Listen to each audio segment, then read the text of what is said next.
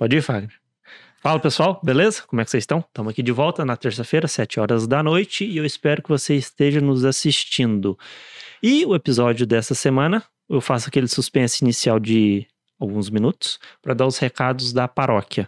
Como sempre, ao meu lado, o Marcelo, tá aqui. Beleza. O Fagner, vocês sabem quem que é ele, né? É, quem não viu, ele fez assim, certo?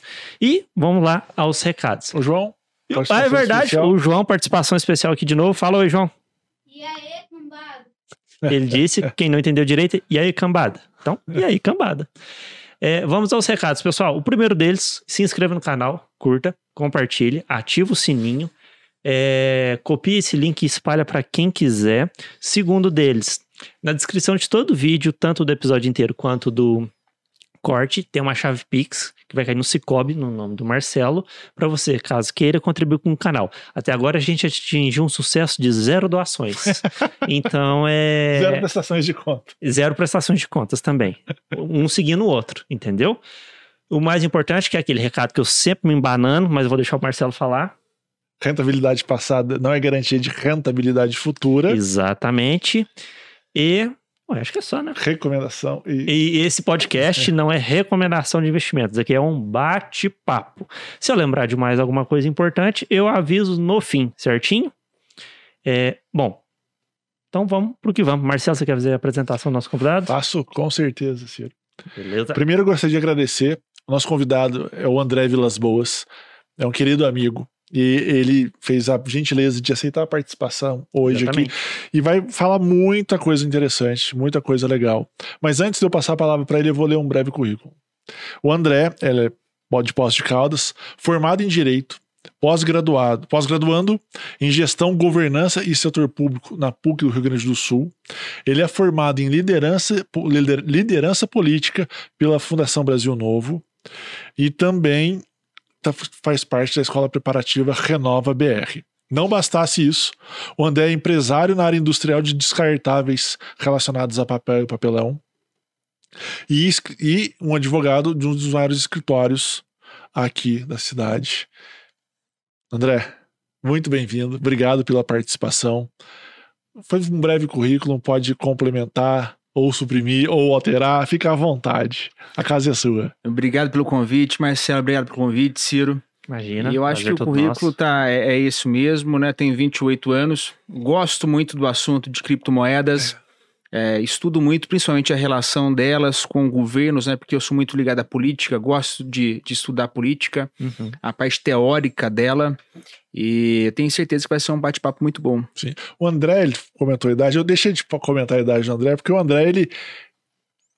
Além da, do, do, conhecimento dele, não parece ser uma pessoa de 28 anos, porque é um cara que manja muito de muitos assuntos. Você tá falando porque eu sou grisalho? Esse seria o segundo ponto. é uma pessoa grisalha, então.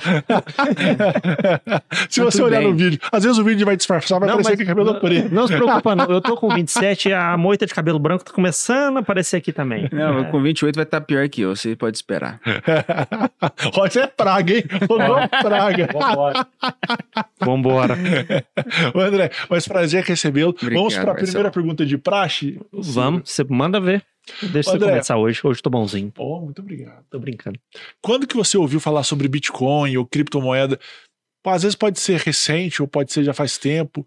E o que, que você sentiu ou percebeu quando você começou a entender sobre esse tema? Na verdade, nem entender. Começou a surgir esse tema para você. Já faz um certo tempo, Marcelão. Eu, eu não tenho a precisão de quanto tempo atrás, mas já faz um bom tempo. E a reação inicial, quando a gente escuta falar uma moeda é, que não é palpável, né? Você não pega na nota, é, foi de desconfiança. E é. foi o Bitcoin primeiro? Foi o Bitcoin. Uhum. O Bitcoin, é, por muito tempo foi só o Bitcoin. Depois que eu comecei a escutar e entender que existiam outras criptos, criptomoedas. Mas a reação inicial foi de, de desconfiança. O que é isso? É, e a partir de então começamos a estudar, comecei a ler haver pessoas sérias se envolvendo, né, transferindo a reputação dela, a credibilidade dela, para que aquilo é algo palpável, uhum. entendendo que, que o algoritmo é algo confiável, né, entendendo que é, o banco de dados é descentralizado, que dificulta muito um ataque. Né, e, então, baseado em todas essas, essas informações, foi quando eu realmente virei os olhos e falei, oh, mas isso aqui é inovador. É muito inovador. É mais, é mais do que eu vejo que é muito importante, né? As pessoas falando sobre investimentos, ah, o Bitcoin nesse setor financeiro, mas ah, é, quando eu, eu vejo a criptomoeda no setor público, né, como uma moeda universal, a gente vê que a gente está trans, transpondo, vai demorar um pouco, mas transpondo uma barreira que há séculos era era um, é ortodoxo, né? Cada país cuidar da sua moeda. Uhum. E a gente rompe isso. né? Então, a partir de- desse momento que eu comecei a confiar e acreditar, né, já surgiu claramente para mim que é o futuro. A gente está só começando a falar de criptomoedas. Você pode ter certeza que o, o desdobrar desse assunto é muito grande e a gente não consegue nem prever onde vai chegar, mas vai Sim. chegar longe. Você lembra mais ou menos quando foi primeira vez que você ouviu falar sobre? Eu tinha menos cabelo branco. É o único fato que eu consigo precisar. Eu tenho uns dois, três anos, às vezes, ou mais. Eu acho, eu acho que uns três, três quatro escuta- anos atrás. Às vezes a gente escuta falar de relance, É. mas isso dá muita importância. Fala assim, Não, ah, o negócio é, ah, tá bom. Foi, foi, não, eu acho isso. Eu escutei, falei, ó, isso daí é mais um golpe. quando é a Sim. primeira impressão, né? Antes de estudar. Então, a... mas não, hoje eu tenho consciência que é algo que veio para ficar. Não, muito. E, e é muito interessante, né, Ciro? Porque você começa a ouvir falar sobre um- alguma coisa inovadora, realmente a tendência nossa é ficar com receio. Falar, ah, eu acho que É, isso aí É vai ser golpe. do novo, que é tradicional, ver aquele negócio novo assim e falar, olha. Como é que uma É, moeda o que é digital, a galera vai fraudar, isso É. aí. Por quê? É, a- Até porque já teve os golpes lá atrás, É. né? Também. a percepção de alguém que, que estuda política e estuda economia. Quando você fala em dinheiro, em valores, a primeira pergunta é qual que é o lastro disso? Né? Quando você fala é, no PIB de um país, você consegue mensurar ó, por que, que tem tantos reais no mercado, né? por que tem tanto dólar no mercado, você tem um lastro. Agora, qual que é o lastro do, do- do- da moeda do Bitcoin? Né? Isso que eu não entendia na época, até você entender a mineração, o processo do algoritmo. Você fala, não, existe um lastro diferente das outras moedas, mas existe um lastro. Uhum. Né? Então, é, é isso que quando ficou claro para mim que me fez passar a ter confiança né, nesse projeto novo que já não é tão novo, né? Já tem um, alguns anos e que eh, reitero, né? Vai aumentar muito ainda. Uhum. Hoje você investe em- Invisto, em, criptomoedas? invisto, invisto. Sim. Mas não faço trade. Uhum. Eu tenho a mentalidade de que, por mais que oscile hoje o preço do Bitcoin, segundo a minha interpretação, um projeto de médio e longo prazo vai aumentar muito. Então você faz o processo de entesouramento, o hold. Você Sim. só compra, mas Só não compra, vende. Só compra, independente do preço, só compra. Entendi. É, é- realmente é. Das estratégias que a gente ouve falar, é a mais palpável Uhum. até o momento. E é mais Bitcoin ou outras também? Só Bitcoin. Só Bitcoin. As outras moedas, tem outras sim que estão no mercado que, que tem pessoas que é, eu acompanho que depositam a confiança, mas o Bitcoin, por uma questão estratégica de ser uma moeda mais cobiçada e mais é, é, segmentada em todos os povos, vocês veem em todos os países, tem gente comercializando ela. Eu, eu entendo que é uma moeda que o valor dela deve explodir justamente por ela substituir outras moedas de países, né, sendo uma moeda universal. Uhum. Eu Acho que a moeda universal vai acabar sendo o Bitcoin. Pode ser que isso mude, né? O mercado Sim. volátil pode ser que mude.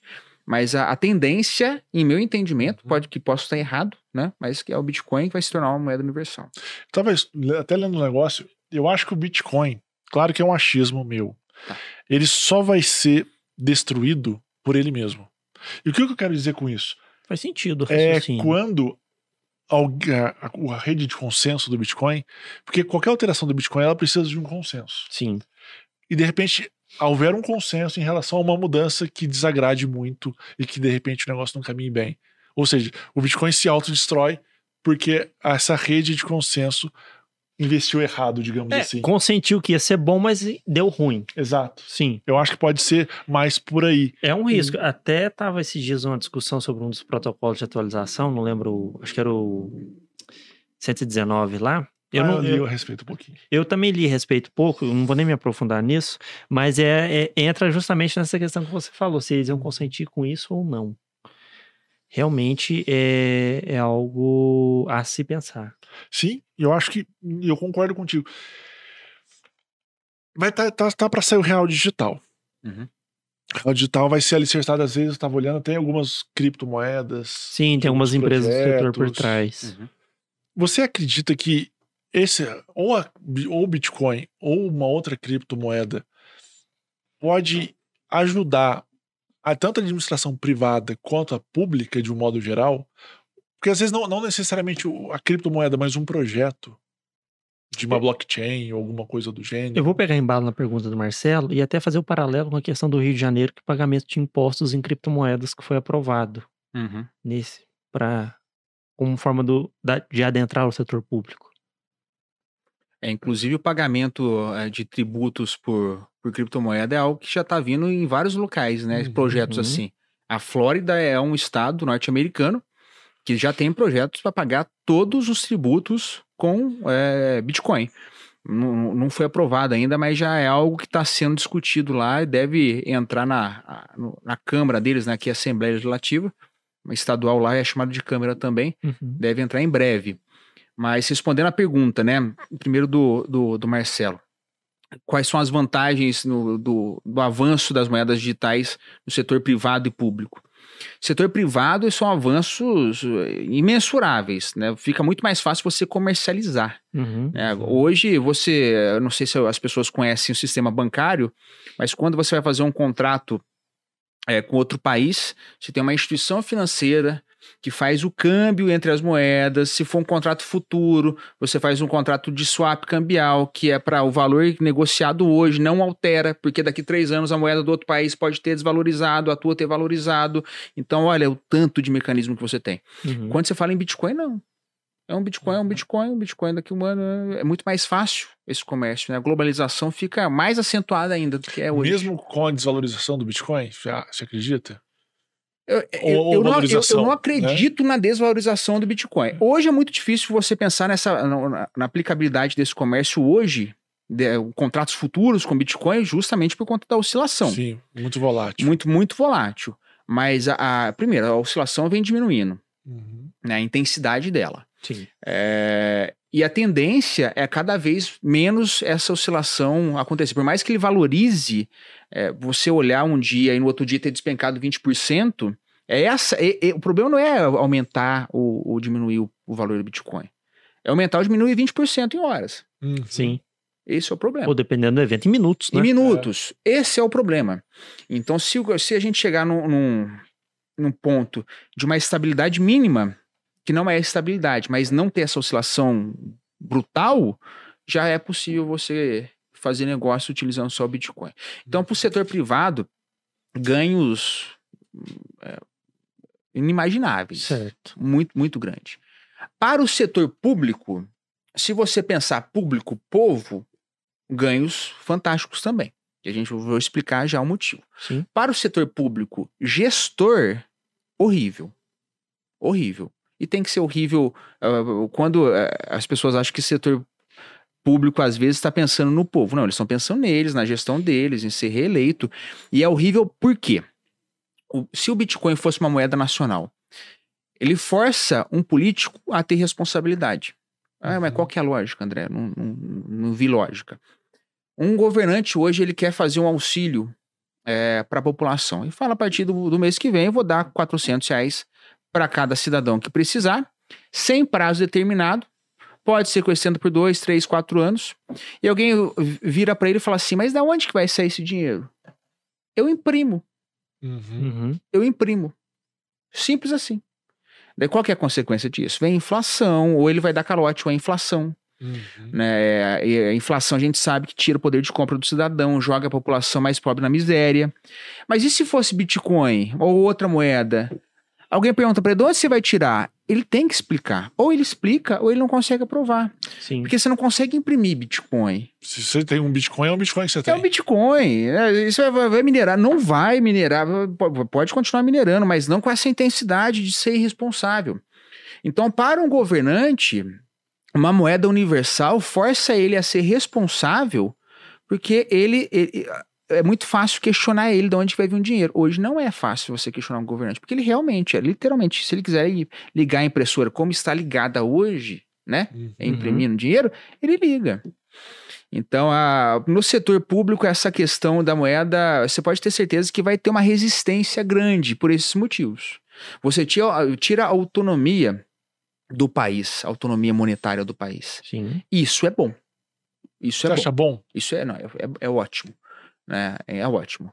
A independência do Banco Central foi um pequeno passo, né, de você tentar é, tirar essa irresponsabilidade do, do, do, governo, que o governo utiliza a moeda para fazer populismo muitas vezes. Sim. Mas ainda é muito pouco. Agora, se a moeda fosse uma moeda é, digital, o Bitcoin, por exemplo, que é mais fácil, acho mais conhecida para quem está ouvindo a gente, a, a, possibilidade de ingerência pública ela é extinta. Mas, por exemplo, extinta. em casos de calamidade. Aconteceu uma calamidade numa cidade, o governo precisa atuar lá emergencialmente. Sim. Ele vai estar lastreado pelo Bitcoin. Às vezes ele não vai ter a possibilidade, porque ele já gastou ali, gastou colar. Será, será que nesse momento não ingessa o governo também não, para não, essa é, atuação? Não, faça empréstimo né, com outro país. Né, você tem relações internacionais. Hoje existe o FMI, Fundo Monetário Internacional. Né, vai mudar o jeito de se fazer política. Não uhum. vai ser dessa forma. Mas é, existem mecanismos. Né? É porque todo mundo, na verdade, imagina que esse empréstimo não existe hoje, mas existe, existe, existe muito. Não, não necessariamente esse empréstimo externo, externo mas existe esse empréstimo interno que é na hora de emitir moeda, ele pega, revende o título e fica com uma dívida. É, exatamente, o título público é justamente é. isso, né? Então é um empréstimo. Ali. Então existem meios de você captar dinheiro. Existem o, meios. O, o André, para ver se até se eu entendi bem o seu raciocínio, se houvesse, vamos por um maior tesouramento de criptomoeda, e nesse caso vou falar em especial Bitcoin pelas ah. peculiaridades, no setor público, você acha que a responsabilidade fiscal que é tão discutida ficaria mais difícil ou mais fácil? Muito mais fácil. Muito mais ah, fácil. Foi o que eu imaginei, só muito, queria ver se eu tinha captado, muito, captado muito, a ideia. Muito mais fácil o cidadão fiscalizar, os poderes, eh, seja legislativos, os órgãos de controle fiscalizar, uhum. porque é, é, quando você traz a, a moeda digital para vou, vou reiterar, mas de uma maneira diferente o que eu falei. Quando você utiliza moeda digital, você pode muito bem falar, você quer gastar 10, mas você só tem 9, então você não pode gastar 10. Hoje, se o cara quer gastar 10 e ele só tem 9, ele pode gastar 11, porque ele imprime os outros dois. Já que eu vou imprimir, imprime mais um pouquinho, né? É, assim, então Aproveitar a, o cartucho. A fiscalização fica muito mais fácil. Né? Inclusive, você pode criar legislação para o Estado, né? Eu, eu quando estou no setor privado, eu prefiro desregulamentar, mas o Estado tem que ser regulamentado até para ele não invadir a esfera do cidadão. Mas você pode regulamentar que o governante só pode gastar aquilo que ele tem é, em, em, moeda, em criptomoeda. Em situações é, excepcionais, tem que ser votado pelo Congresso, por exemplo, né? Que é o caso de um empréstimo que tenha que ser feito para ajudar alguma, alguma situação que está hum. extraordinária, né? Sim. Eu, pode, você pode não, falar. Pode, ah, pode Não, na verdade, eu, eu queria ter que voltar essa sua pergunta, né? E primeiro, Manda você então. comentou que a parte do gestor e a parte da população. Sim. A parte da população estaria ligada a essa fiscalização que você comentou ou seria um outro aspecto? Está ligada, está diretamente ligada, na verdade, é o mesmo ponto que quando o governo tem responsabilidade, naturalmente a sociedade ganha. A irresponsabilidade é a sociedade que paga. Né? Na, a frase da, da Thatcher, né? Não existe dinheiro, não lembro exatamente como ela falou, mas a essência eu lembro. Né? Não existe dinheiro público, existe dinheiro do contribuinte. Se eu estou imprimindo, se eu estou gerando títulos o tempo todo, né, de maneira irresponsável, o cidadão vai pagar na ponta. Ponto final. E ele pagaria como? Você diz, com inflação? Com inflação, com aumento de imposto, com. É, são os problemas diários né, que nós vemos. Ou é aumento de imposto, ou a inflação, é, ou é a ausência de investimento no país. Mas qual que é a ligação? Um país irresponsável afasta investimento. Uhum. Sempre. Né? Você olha um empresário, o Elon Musk está querendo criar uma nova empresa no Brasil. Ou pega um país mais responsável. Tá difícil aqui na América, eu ia falar o Chile, mas o Chile já não é referência. É, deixa eu pensar outro país. Vou pegar os Estados Unidos na América aqui só para fazer comparação. Ele tem que ir a algum dos países da América, seja do norte ou do sul, Brasil e Estados Unidos. Ele olha o Brasil com uma inflação disparando, com um déficit de 90% do PIB, né, sendo que a poupança nossa é 70%, ou seja, se usasse toda a poupança para pagar o nosso déficit ainda ia ter 20% de, de déficit. De, de déficit. É, ele olha tudo isso e fala assim: esse país corre risco. Qual que é o risco? Ou é da, das finanças saírem do controle, ou é o risco de calote. Não tem outra alternativa. Né? Ou você perde a mão na economia, ou você vai dar calote. Eu vou para um país mais estável. Então a irresponsabilidade afasta também investimento. Não tem nada bom né, responsabilidade financeira. O que a moeda digital evitaria. Por isso, é algo que não vai acontecer tão breve, É. que nenhum governante vai querer. Mas, por exemplo, o que você comentou, só ent- entrando um pouco nessa parte do investimento. Tá. Ele fala assim, pô, mas tem 200 milhões de brasileiros lá. Por mais que o país seja responsável, Uhum. eu ainda se vou pra lá, porque vai ter um mercado consumidor gigante pra mim. Uhum. Ele não pensaria assim também? Mercado consumidor é necessidade. Eu posso produzir nos Estados Unidos e vender para o Brasil da mesma forma. A questão é onde eu vou instalar meu risco. O mercado consumidor vai continuar precisando comprar água, caneca, celular. Tanto é que nós compramos tudo importado. A maioria das coisas são importadas. Sim. Eu posso instalar em outro país e o mercado consumidor vai continuar necessitando. Mas É. o brasileiro sofre aí, porque quando tá no outro país tem um custo de logística para cá, tem um imposto de importação, né, fica mais caro. Aí, ICMS. é, entrando Tudo, um pouquinho tudo. nesse aspecto, imagina que o- então o país, o país fala assim, o Brasil fala assim, então tá, eu não, com, não importo mais. Agora, se você quiser vender pra mim, você tem que construir uma fábrica aqui dentro. Hoje em dia isso é, é praticamente impossível. É praticamente impossível. Por quê? É, no mundo globalizado, onde eu compro e vendo para outros países, eu compro de outro país e vendo para outro país. Se eu falo isso para alguém, vem uma sanção internacional, eu falo, tá bom, mas você não vende também. Eu quebro a economia do país. É o que está acontecendo com a Rússia. Exemplo, né? Em outras Sim, é isso que eu proporções. pensei um pouquinho. devido às em outras proporções. É. Então, você- quando você boicota e fala assim, você não vai poder vender aqui, tá ok, você não vende para fora também. Então, é, hoje em dia, fazer essas, essas imposições, a não a ser que tem que você que seja. outros países na história também. né? Lógico, a não ser que você, Você não joga sozinho no mundo. a China, né, que é muito forte, que não tem como você brigar com ela, A China é o parque industrial do mundo. você não tem poder de imposição de uma coisa dessa. A China Porque a China teria. impôs. A China teria. A China impôs um pouco isso para as empresas. Fala, quer vir para cá, me dá um pouquinho da tua tecnologia. Manda quem pode, obedece quem tem É, na China realmente tem essa questão de espionagem industrial muito forte. Naquele seriado, o... aliás, muito bom, recomendo... esse eu recomendo assistir, chama Mr. Robot. Tem um episódio lá que fala desse assunto. Muito bom mesmo. Você já assistiu? É bom, Já né? na, na Amazon, né? Isso, É. é. bom demais. Muito bom. Ô, ô, André, falando dessa questão setor público, setor privado e, e o que está adentrando, me veio duas questões aqui agora. Antes de falar das questões, qual que foi a tua pergunta mesmo? Nossa, já eu passei, eu esqueci sua pergunta. Ah, eu tinha perguntado da questão da relação, do que, da sua opinião, dessa relação de cobrança de impostos por cripto, como o Rio de Janeiro fez, se não me Ah, engano, é. com o IPTU. É, é uma ótima sinalização de que o país é amigável à criptomoeda. É uma ótima sinalização. Uhum. Por quê? A regulamentação excessiva de criptomoeda vai, vai atrapalhar muito o mercado e o avanço. Não tem como vetar, é impossível se vetar a circulação de criptomoeda, porque é pela internet. Uhum. Mas a sinalização é, de que estados vão aderir, você vai po- poder pagar tributos, é algo extremamente positivo. Extremamente positivo. Isso não quer dizer que vai chegar ao ponto de ser uma moeda nacional. né? São coisas Sim, sim. distintas, distintas. Mas é uma sinalização muito positiva. Eu vejo com muito bons olhos. E essa oscilação para o gestor público não seria um pouco danosa? Porque, por exemplo, ele fala assim: ó, você pode pagar o seu tributo com criptomoeda. Aí eu pago, ele olha assim e fala assim: ó, tô com um Bitcoin aqui, Uhum. então beleza, consumo construir uma creche. Uhum. Não, e o Aí mais- passa uma semana, Uhum.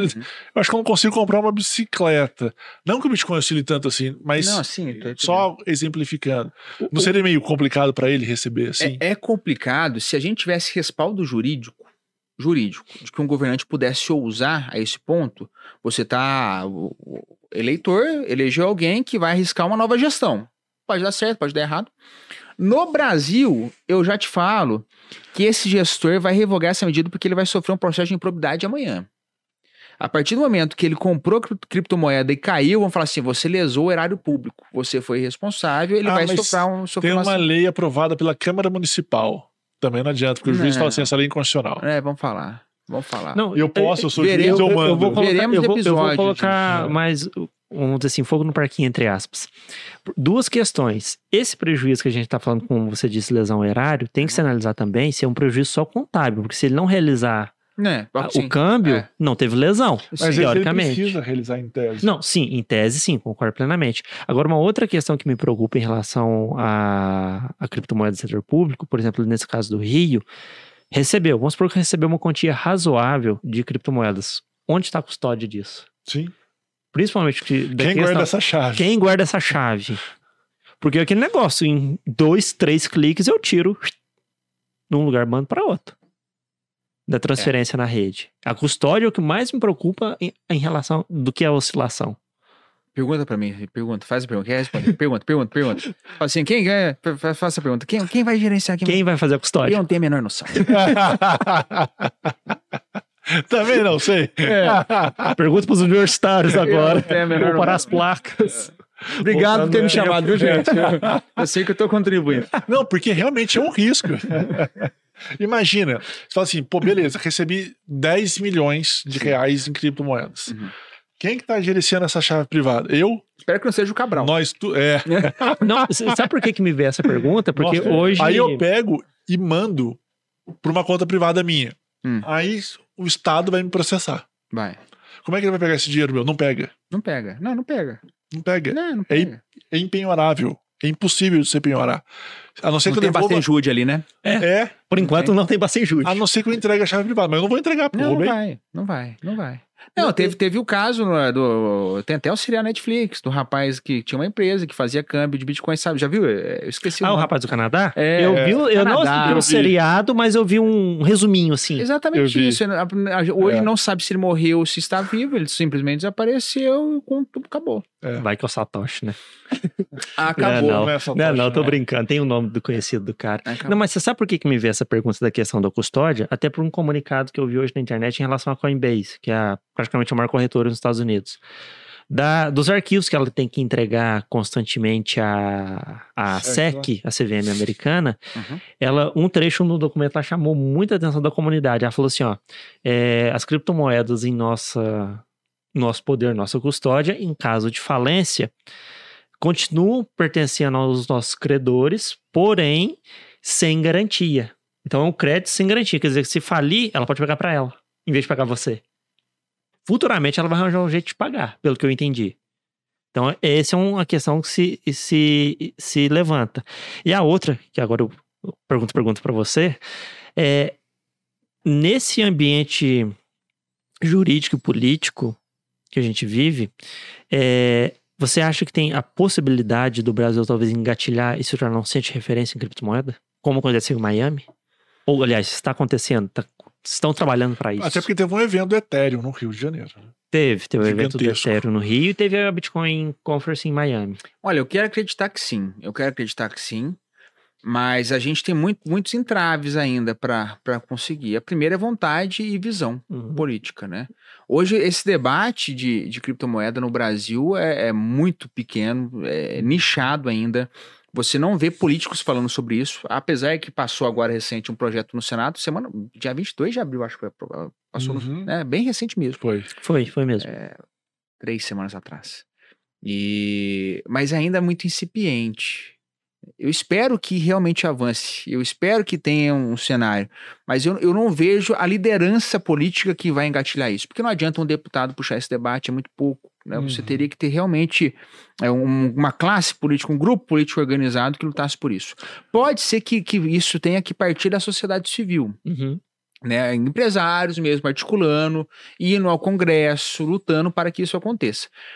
Cenário para acontecer no mundo inteiro tem, né? É é uma vantagem para o povo isso, como a gente debateu, foi um dos primeiros assuntos que nós conversamos.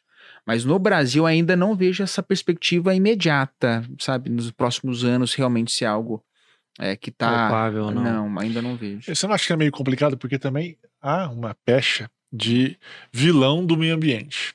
É, tem essa questão ah, também. criptomoedas é, um, é a vilania do meio ambiente. Uhum. Todo mundo esquece de todas as outras coisas, ou qualquer coisa do gênero. Ah, não, metalúrgica, siderúrgica. Não, isso não, não gasta energia. O ouro não, não mata ninguém, não faz nada, não. O problema é a criptomoeda que gasta energia e que está tentando buscar sua renovação. Mas você não vê que isso como um problema, porque há uma propaganda massiva sempre na mídia sobre esse tema?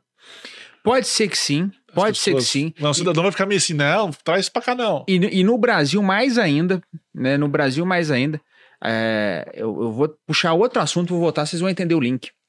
A gente fala de crescimento nacional, né? O Brasil tem que crescer, tem que crescer, tem que crescer, tem que crescer. O Brasil não pode crescer hoje. Sabe? Mas como assim não pode, né?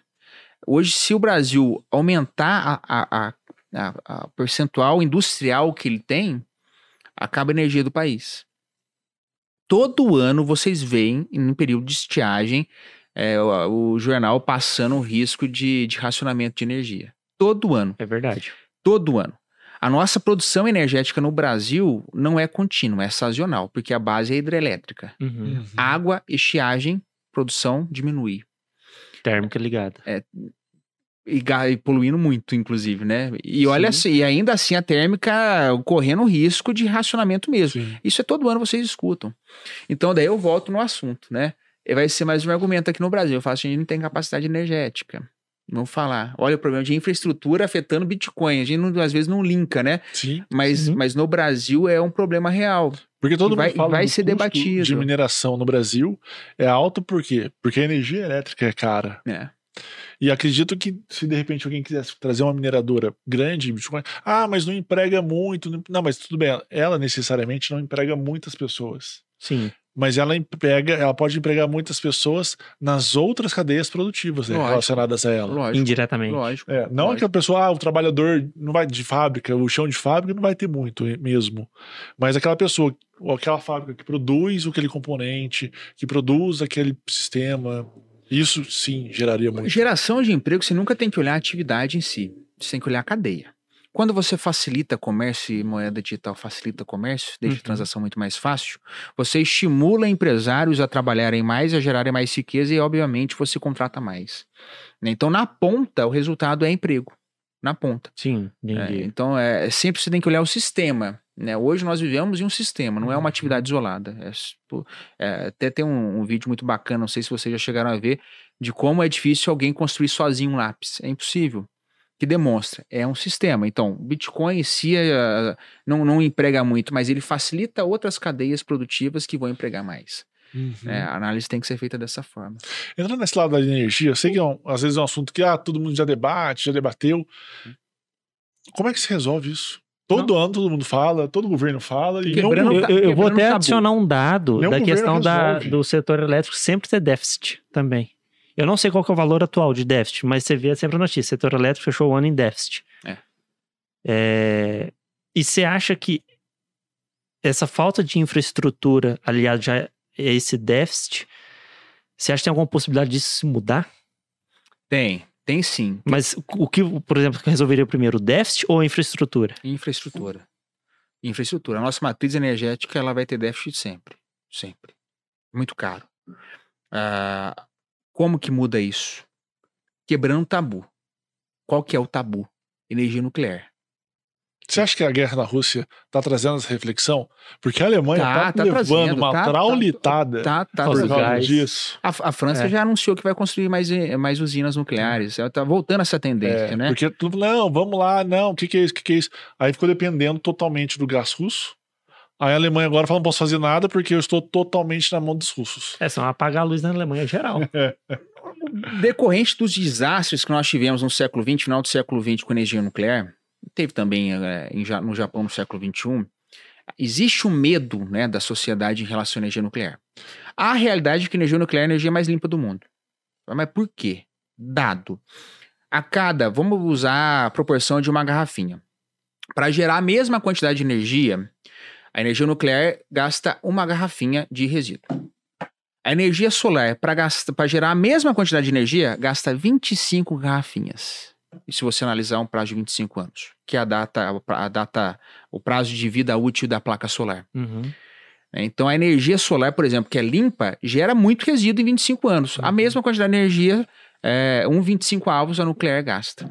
É, eu fiquei sabendo que para gerar uma placa solar, de modo geral, gasta-se tanta energia às vezes que ela por si só não consegue, é, ao longo do tempo, se pagar E ela é fe- energeticamente. E ela é digamos feita assim. com metais pesados, você não pode descartar É. a placa, não. Isso eu nem sabia. A- Que tinha um modo de descarte próprio. A, a- a placa é feita com metais pesados. A energia solar, o s- a, a luz solar é limpa. A Uhum. placa não é. A placa é, não isso é. aí faz sentido. A placa não é. Ô, André, eu vou fazer um contraponto, até pela questão da energia nuclear, em relação ao resíduo nuclear, por exemplo. Eu não lembro os nomes dos resíduos. Até por exemplo, aqui do lado, em Caldas. É... Como fazer essa questão do. Concordo com você que a, a energia nuclear é aquela que não te deixa na mão, sempre disponível. Faça sol, faça chuva, tá Sim. lá. Mas como lidar com esse outro lado, que realmente é, é um problema. O, É um o- problema. o lixo nuclear, pelo Sim. seu tempo de, demora do descarte, o descarte do descarte. É, vamos, vamos lá. O, o faz esse contraponto. Não, sim, é excelente contraponto. Só que às vezes demora 500 ou mil anos, né? Pra Ah, tem uma um... barra lá. Não, não vai, não vai. começar- Você, você vai ficar pro resto da. da- A gente vai vai ser extinta a humanidade, vai estar o lixo radioativo lá ainda. É, mas vamos, vamos lá. É, uma usina, por exemplo, eles falam assim: a- é, você tem um, um tamanho de um campo de futebol inteiro, né? Aqui um buraco no solo, armazenando lixo radioativo. Tá. Nós teremos que aumentar a capacidade energética do país. Isso é um fato.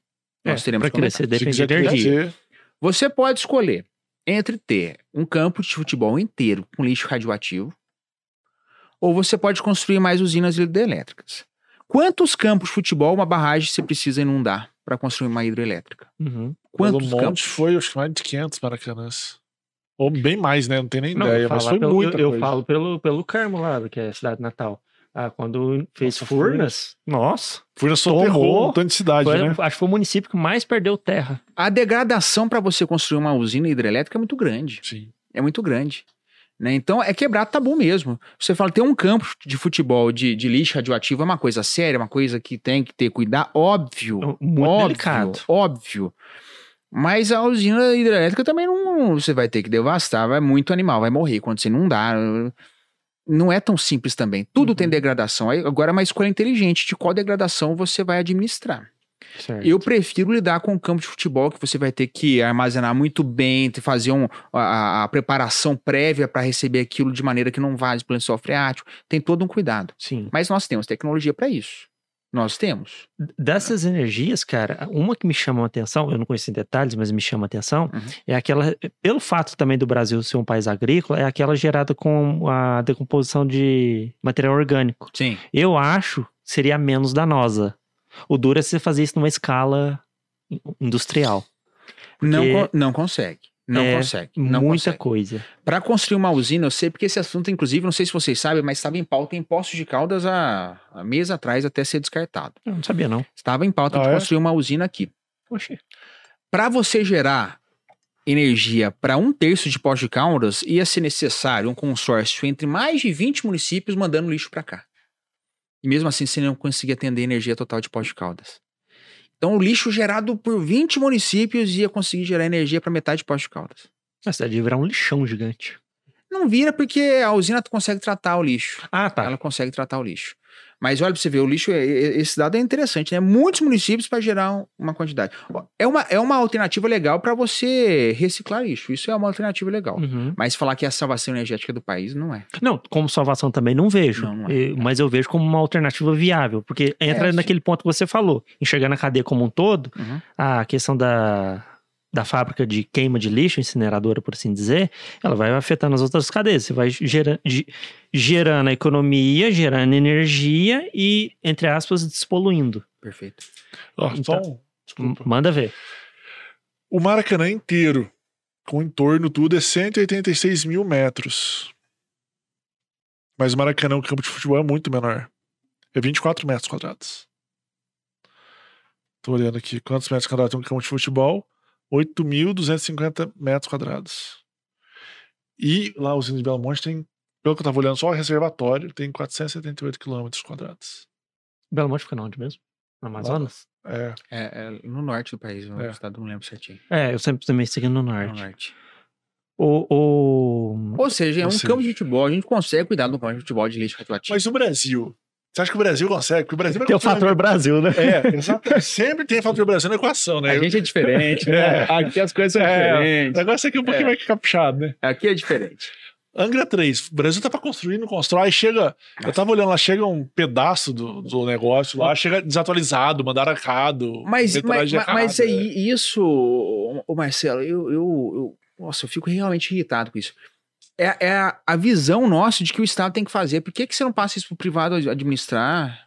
O, estu- daí o setor público vai lá fiscalizar. Se desse na mão do privado, ele construía do bolso dele, você não gastava nenhum real. Mas você acha que é perigoso deixar energia nuclear na mão de iniciativa privada? Não, você bota o exército para fiscalizar.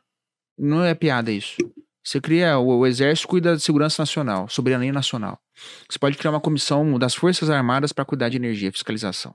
Como já fiscaliza explosivo, o exército já fiscaliza. O exército já tem uma função fiscalizatória de coisas nocivas ao interesse nacional. Né? A arma passa pelo exército, energia pode passar. O exército fiscaliza para ver se está nos padrões de segurança. O exército fiscaliza para ver se não vai ter nenhum boicote energético, porque um boicote energético trava todo o desenvolvimento do país. Sim. É porque a gente também fica pensando o seguinte: Você ah, o prepara. cara vai pegar o urânio lá escondidinho aqui e sai tem- correndo. Não é assim, né? Aí morre em dois jeito, dias. né? Não, não é assim. É, exatamente. Morre em dois É. dias.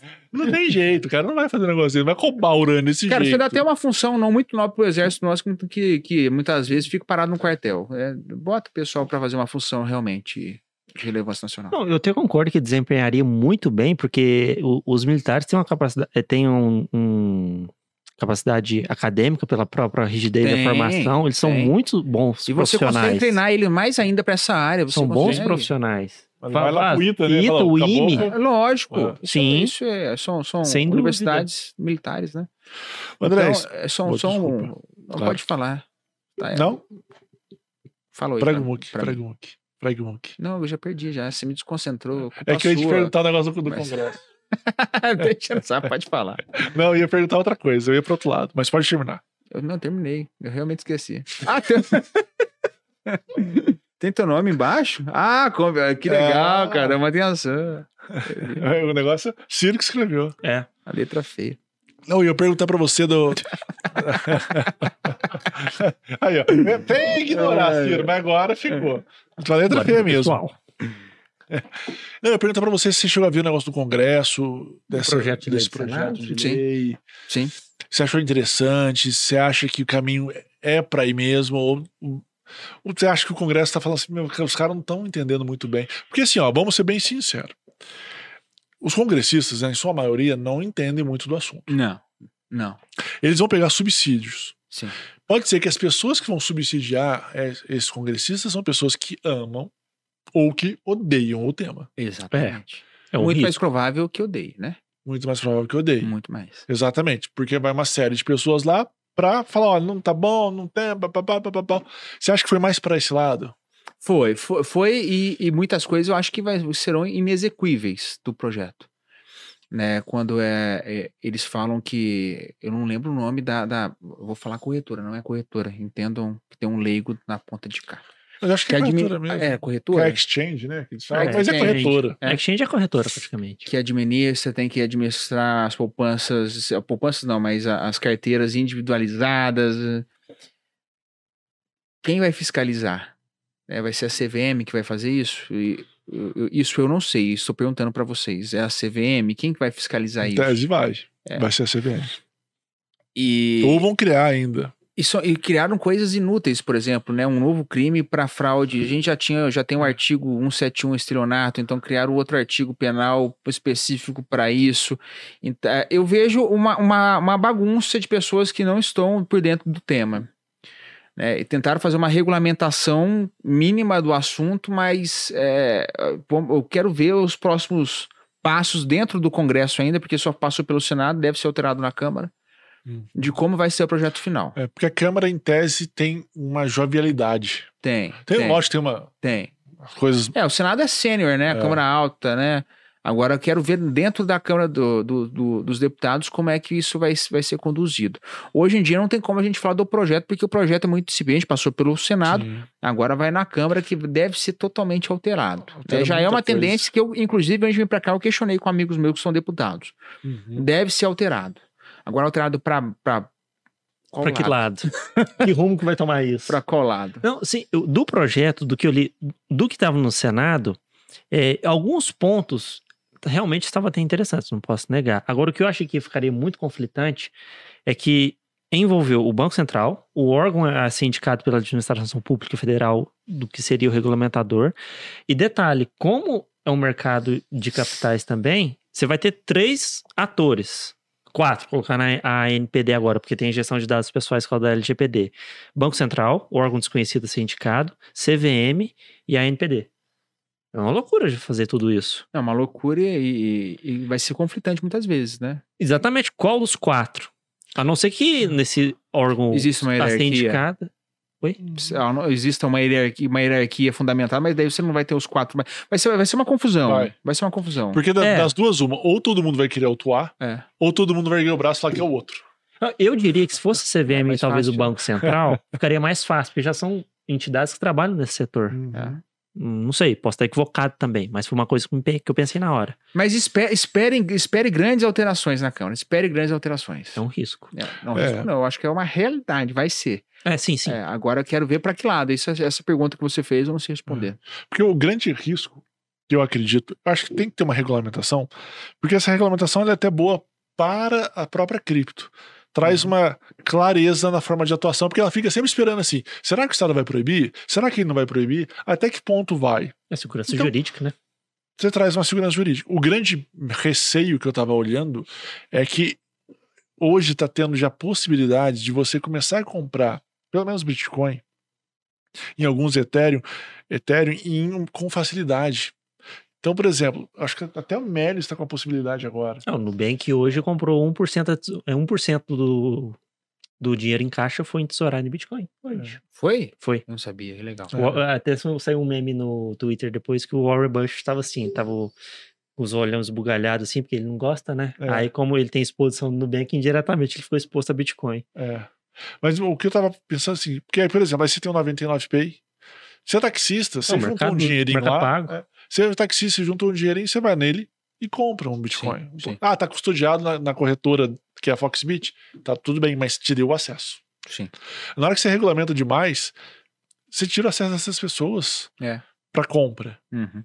E a gente sabe que quando você tira o acesso do pequeno, é só ele que sai do mercado. É, exatamente. Exatamente. O excesso de regulamentação no Brasil é uma tradição em todos os setores, né? O excesso de regulamentação que, que gera a consequência de afastar o pessoal daquele, daquele meio. Mas o mínimo de regulamentação também é, é o que o Ciro estava falando, né? Gera uma, uma Segurança- segurança, Segurança jurídica, jurídica. de que aquilo é algo reconhecido pelo Estado e você não precisa ficar com medo do Estado amanhã fazer uma lei proibindo, né? Ou também, e entre os particulares Sim, também. sim. Agora, é justamente a dúvida o que, que vai sair. Quem são os influenciadores que estão lá dentro da, da Uhum. casa legislativa influenciando isso? Não é um deputado que vai fazer um texto de lei, você pode ter certeza absoluta. Né? Não é. Tem alguém do Sim. meio, seja pró ou contra, influenciando isso. Isso tinha que ser claro, né? Pra gente saber quem é que tá fazendo o texto da lei, quem tá orientando. Porque Tinha- são transparência. Transparência. Até para você, que é investidor, ter uma noção mais ou menos de onde que o barco vai ir, né? Hoje nós não temos isso. Não, não tem. Não temos. E o que, é, o que é muito difícil. Às vezes aparecem as pessoas nas comissões, mas não é algo também. Por mais que tenha a câmera, a TV câmera lá, não é algo que as Não. pessoas prestam muita atenção. Não. Não. Não. Eu, pra ser sincero, eu vejo mais desses TVs que transmitem de Brasília, eu vejo mais o STF. Julgamentos alguns que me interessam. É, que é um outro ponto. Até que ponto o STF também. Nossa, até a Câmara ministros. aprova também o projeto o STF julga. É. enquanto- É, o Brasil é difícil, gente. Não é para amador. Não é. É, e esse é um ponto, porque realmente, que é o que a gente estava comentando do Rio de Janeiro. O Rio de Janeiro vai e faz uma lei, uma lei, não é um decreto do, do, do prefeito, é uma lei da Câmara Municipal que estabelece que o prefeito, que o prefeito não, que a prefeitura, a municipalidade pode receber pagamento de tributo em cripto. Aí, de repente, alguém ajuiza uma ação fala que não pode. Mas o contribuinte já pagou. Aí o prefeito já recebeu. E aí o STF fala assim: não, não pode mesmo, é inconstitucional. É, tem um risco da, da constitucionalidade do projeto, tem isso mesmo. Tem que se colocar em pauta. Foi o que você comentou, o Brasil não é amador. Não, não é. Eu tava quase invertendo Eu vou- eu vou complementar aqui. e de Eu, vez em eu quando nem entrevistar pra- você que, que, que trabalha no Ministério Público.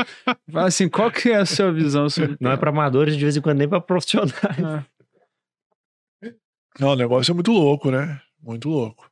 André, e voltando um pouco pro início. Tá. Você gosta do Bitcoin, porque ele, é- gosto. você comentou, é, ele é descentralizado. Sim. O Do preço que vai descentralizado. Não te cria um medo? Medo por quê? Me explica a sua pergunta. Porque às vezes as pessoas mexendo, porque normalmente quando a gente é um órgão centralizador, em tese a gente sabe quem é que tá mexendo com, a- com aquilo. Sim. Um órgão desse, quando é descentralizado. Não inspira confiança ou não aquela pessoa, né? Exato. Mas você sabe, olha, eu sei- eu sei que ali tem um Banco Central. Sim. Você Quando é sabe onde descentra- ir em caso é. de problema? Você fala? É. Por exemplo, eu sei que tem o cupom, eu sei que tem aquilo.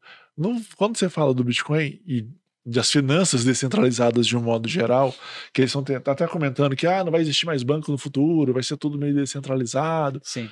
O que pode acontecer. Pode.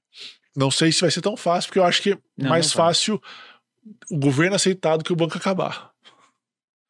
Sabe Tá. assim, o governo fala assim, eu perco minha função monetária do que o banco acabar. Acho que o banco vai lutar mais. Sim. Mas pelo fato de ser descentralizado, você não acha que. Eu tô jogando aquela pergunta né, só para para ver o, seu posicionamento. Manda ver. Tende a. Aí, justamente, entra num consenso, fala assim: vamos mudar as regras tudo agora, porque é tudo descentralizado. Não, não gera uma insegurança muito grande? Mas é justamente o contrário. Por ser descentralizado, você não consegue mudar as regras de uma hora para outra. Eu tenho muito mais, mais medo de quando é centralizado. Boa resposta. Né? Quando é centralizado é um perigo. Né? Porque eu Uhum. posso mudar o jogo, eu, a caneta é minha. Eu quero mudar agora, eu mudo. Descentralizado você não consegue. É. Qual é o, o- o receio prático? É, é de grupos organizados que têm poder Uhum. manipularem informação, mídia e você ter algum tipo de caos. Mas vai. É natural e é o risco. né? Uhum. É o risco. Mas é, é mudar as regras, descentralizado é o que atrai, justamente. Não tem ingerência. Não é fácil, tem ingerência. Você acha que isso caminha para banco também? Não, Muito mais difícil. né? muito mais difícil. Para banco, não. Porque eles estavam falando daqueles empréstimos. Eu estava vendo até umas reportagens de empréstimo descentralizado, mas acabou acontecendo das pessoas não terem lastro, porque o banco tem o know-how. Tem um É, Ele o sabe- banco tem. e O o- banco sabe onde está indo. E olha que o banco que tem know-how vira e mexe e empresta dinheiro para quem não tem, dinheiro- não tem como pagar. Exatamente. Não, não tem. Eu, eu, eu, É eu, verdade. Ah, eu realmente não acredito. Eu realmente não acredito. Não acredito. Eu não emprestaria dinheiro para você, por exemplo. Não, Foi só uma piada agora. O banco me empresta. Foi só uma piada agora. É, Marcelo, você. Você emprestaria, Tito? eu, Fala a verdade. eu emprestaria. Ah, é, viu? Pô, ele tá aqui comigo todo dia aqui, eu tenho que falar Aquelas que... agências de classificação de risco. Ele tem que, ele é tem que emprestar, A3. entendeu? Ué, É, Ó. é, nossa, tá mais que os Estados Unidos. Ah, então empresta também. É. Mas eu concordo, eu acho que tudo essa parte de descentralização, ela traz em si esse risco. Uhum. E esse risco tem que ser calculado. Sim, É. Porque uma coisa é eu comprar Bitcoin. sim, É um dinheiro. Ponto. ok. Outra coisa é eu envolver atividades outras que não a parte financeira, Certo. que são as outras criptomoedas, que muitas delas são projetos com uma moeda para remunerar você dentro daquele projeto. Certo. Então, por exemplo, eu tenho uma rede que trabalha com contratos inteligentes. Ok. Ethereum. Ethereum. Aí remunera através da moeda. Ah, eu criei um NFT lá dentro. Eu estou criando algo para ser remunerado por aquilo. Certo. Que é mais ou menos a finança descentralizada que a gente sempre comenta. Dos bancos. Ah, eu vou emprestar o dinheiro pro André, o André não emprestaria para mim.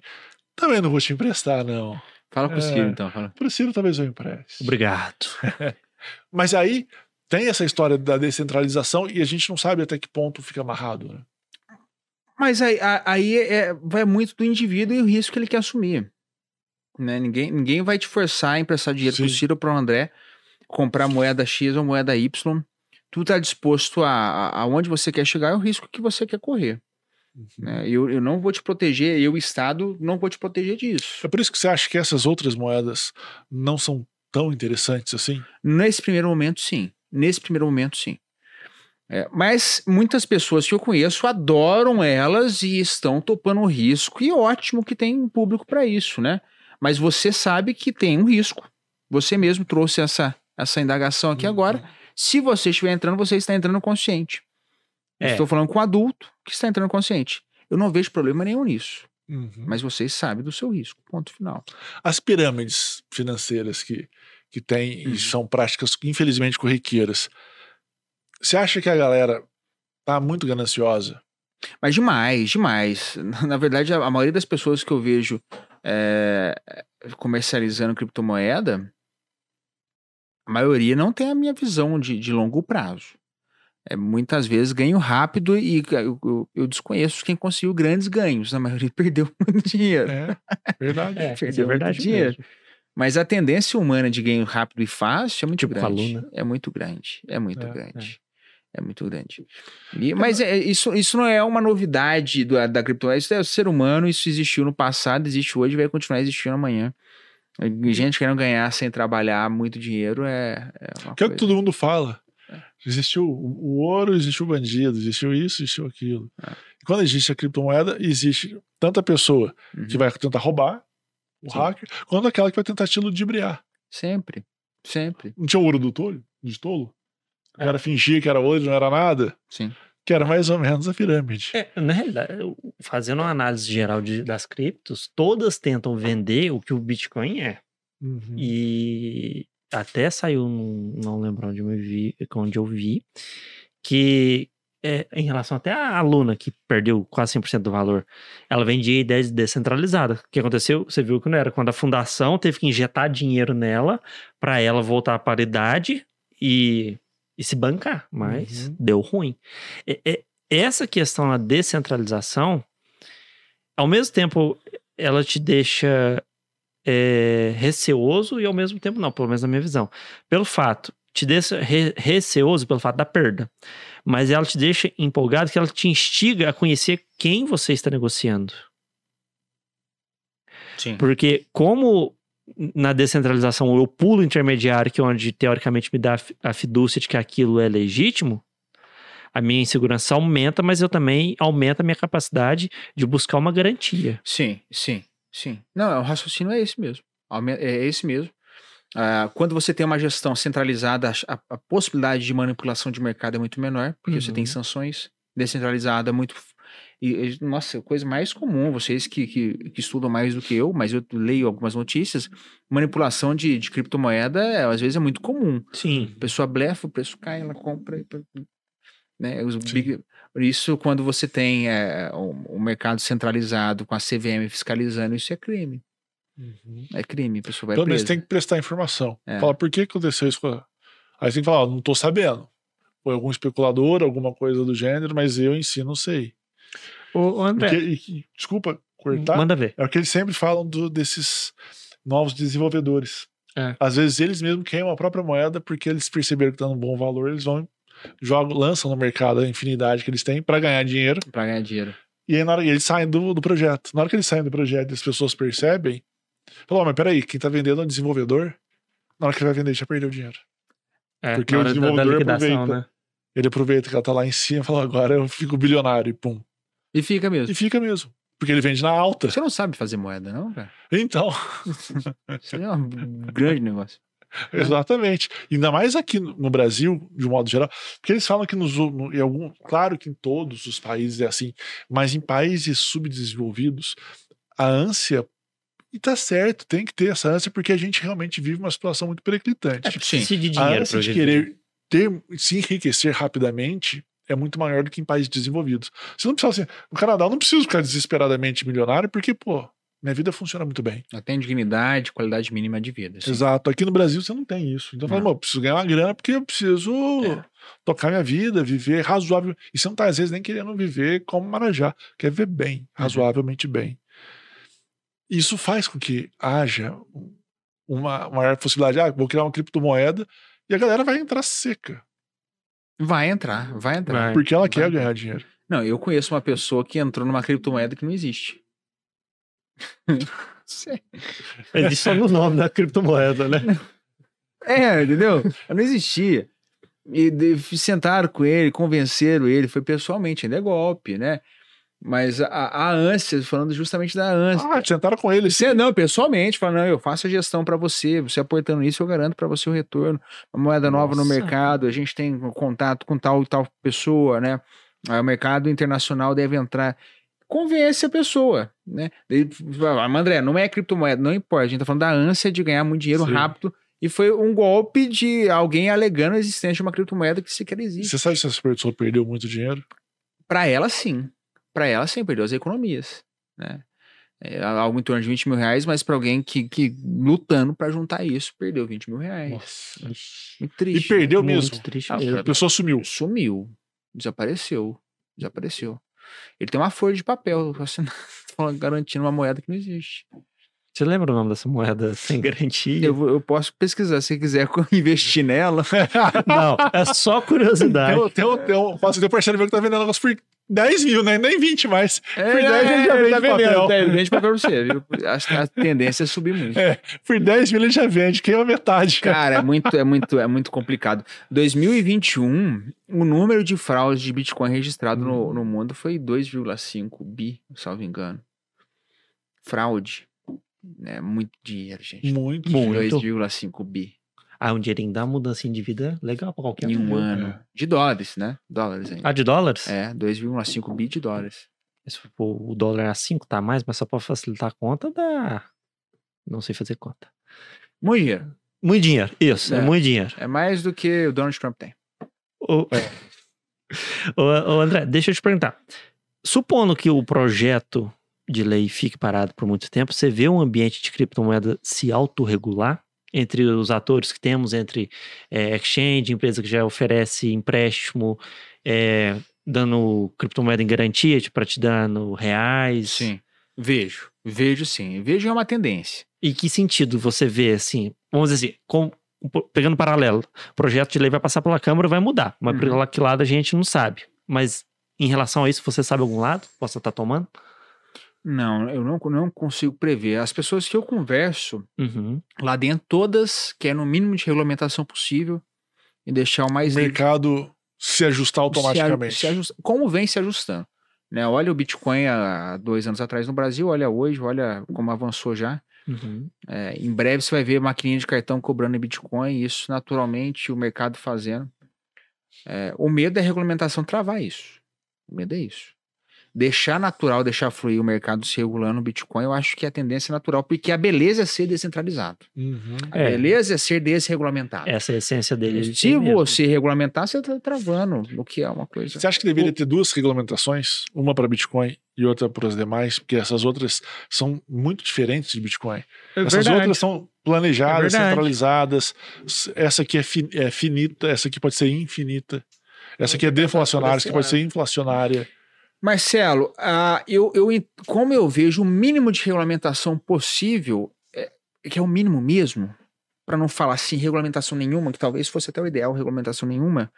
A regulamentação, ah, talvez falasse assim, nós reconhecemos criptomoeda. Sabe? Um artigo de lei. É, É. ótimo, seria a regulamentação perfeita. É, depende do nível de regulamentação que você está falando.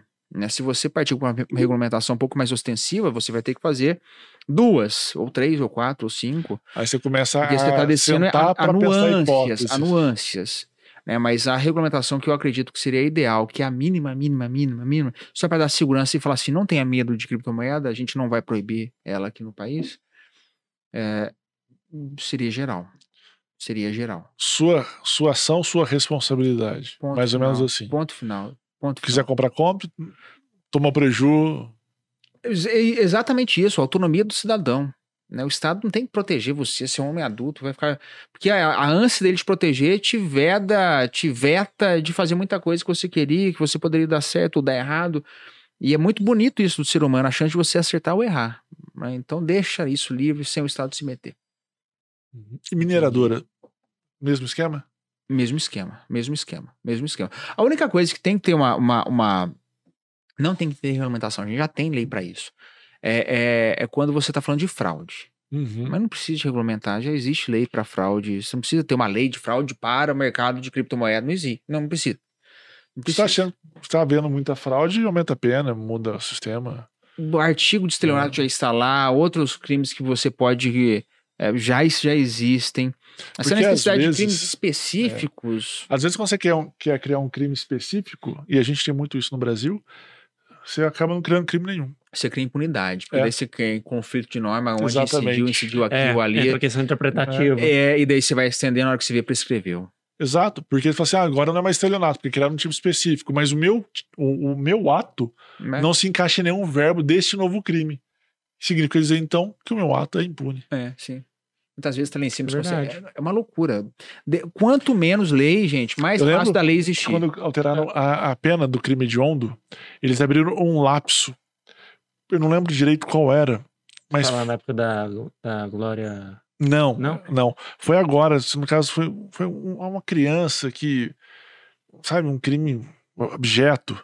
E aí, toda vez que acontece isso, o Congresso vem e fala, vou legislar. Só que na hora que ele fez isso, ele mudou a forma de, eu acho que de liberdade, de, de liberdade, Progressão de pena? de progressão de regime. Isso. Aí ele mudou, ele mudou a progressão de regime. Só que na hora que ele mudou a progressão de regime, para quem já estava preso, falou assim: opa, agora eu posso pegar um sexto. Porque é, beneficiou. ele beneficiou quem já estava preso. Assim, da daqui para frente vai ser dois terços e três quintos. Mas para trás, que era dois terços, não podia ser mais dois terços, porque ficou pior. Sim. E ao mesmo tempo, o cara entrou em um sexto. Ou seja, todo mundo cometeu crime de ontem para trás, eles não anteviram essa possibilidade, porque quiseram só fazer uma lei para colocar na, no anúncio. É o direito penal midiático. Exatamente, para colocar lá no Jornal Nacional. Todo mundo saiu. Que eu acho que é o grande risco que tem. Se criar alguma coisa hoje, é talvez dar impunidade para todo mundo que já cometeu o crime. Sim, sim, sim.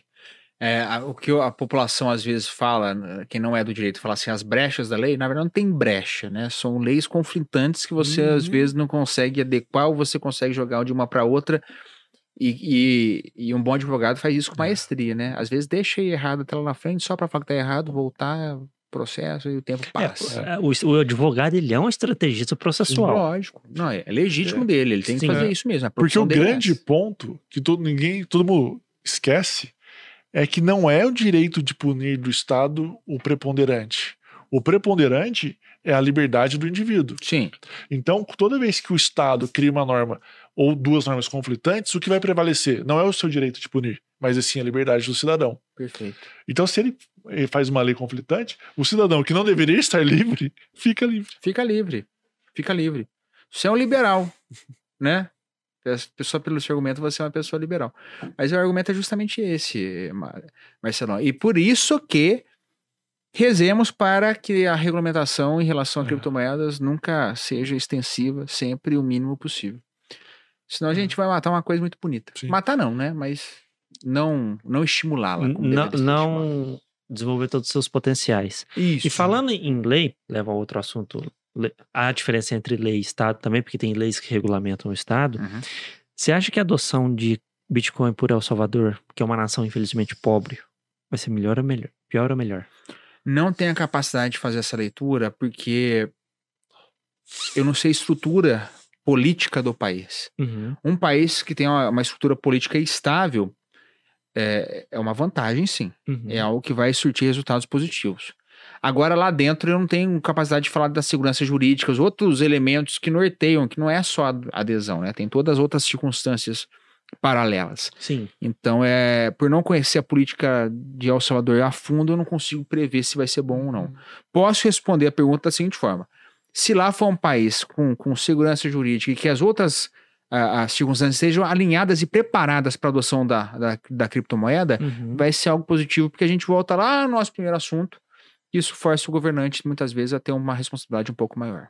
Entendi. O meu medo, não vou nem colocar o meu medo, mas vai ser como pergunta. Uhum. Você não acha que se de repente for uma coisa precoce, vai virar um argumento eterno de nunca adoção? Porque, por é exemplo.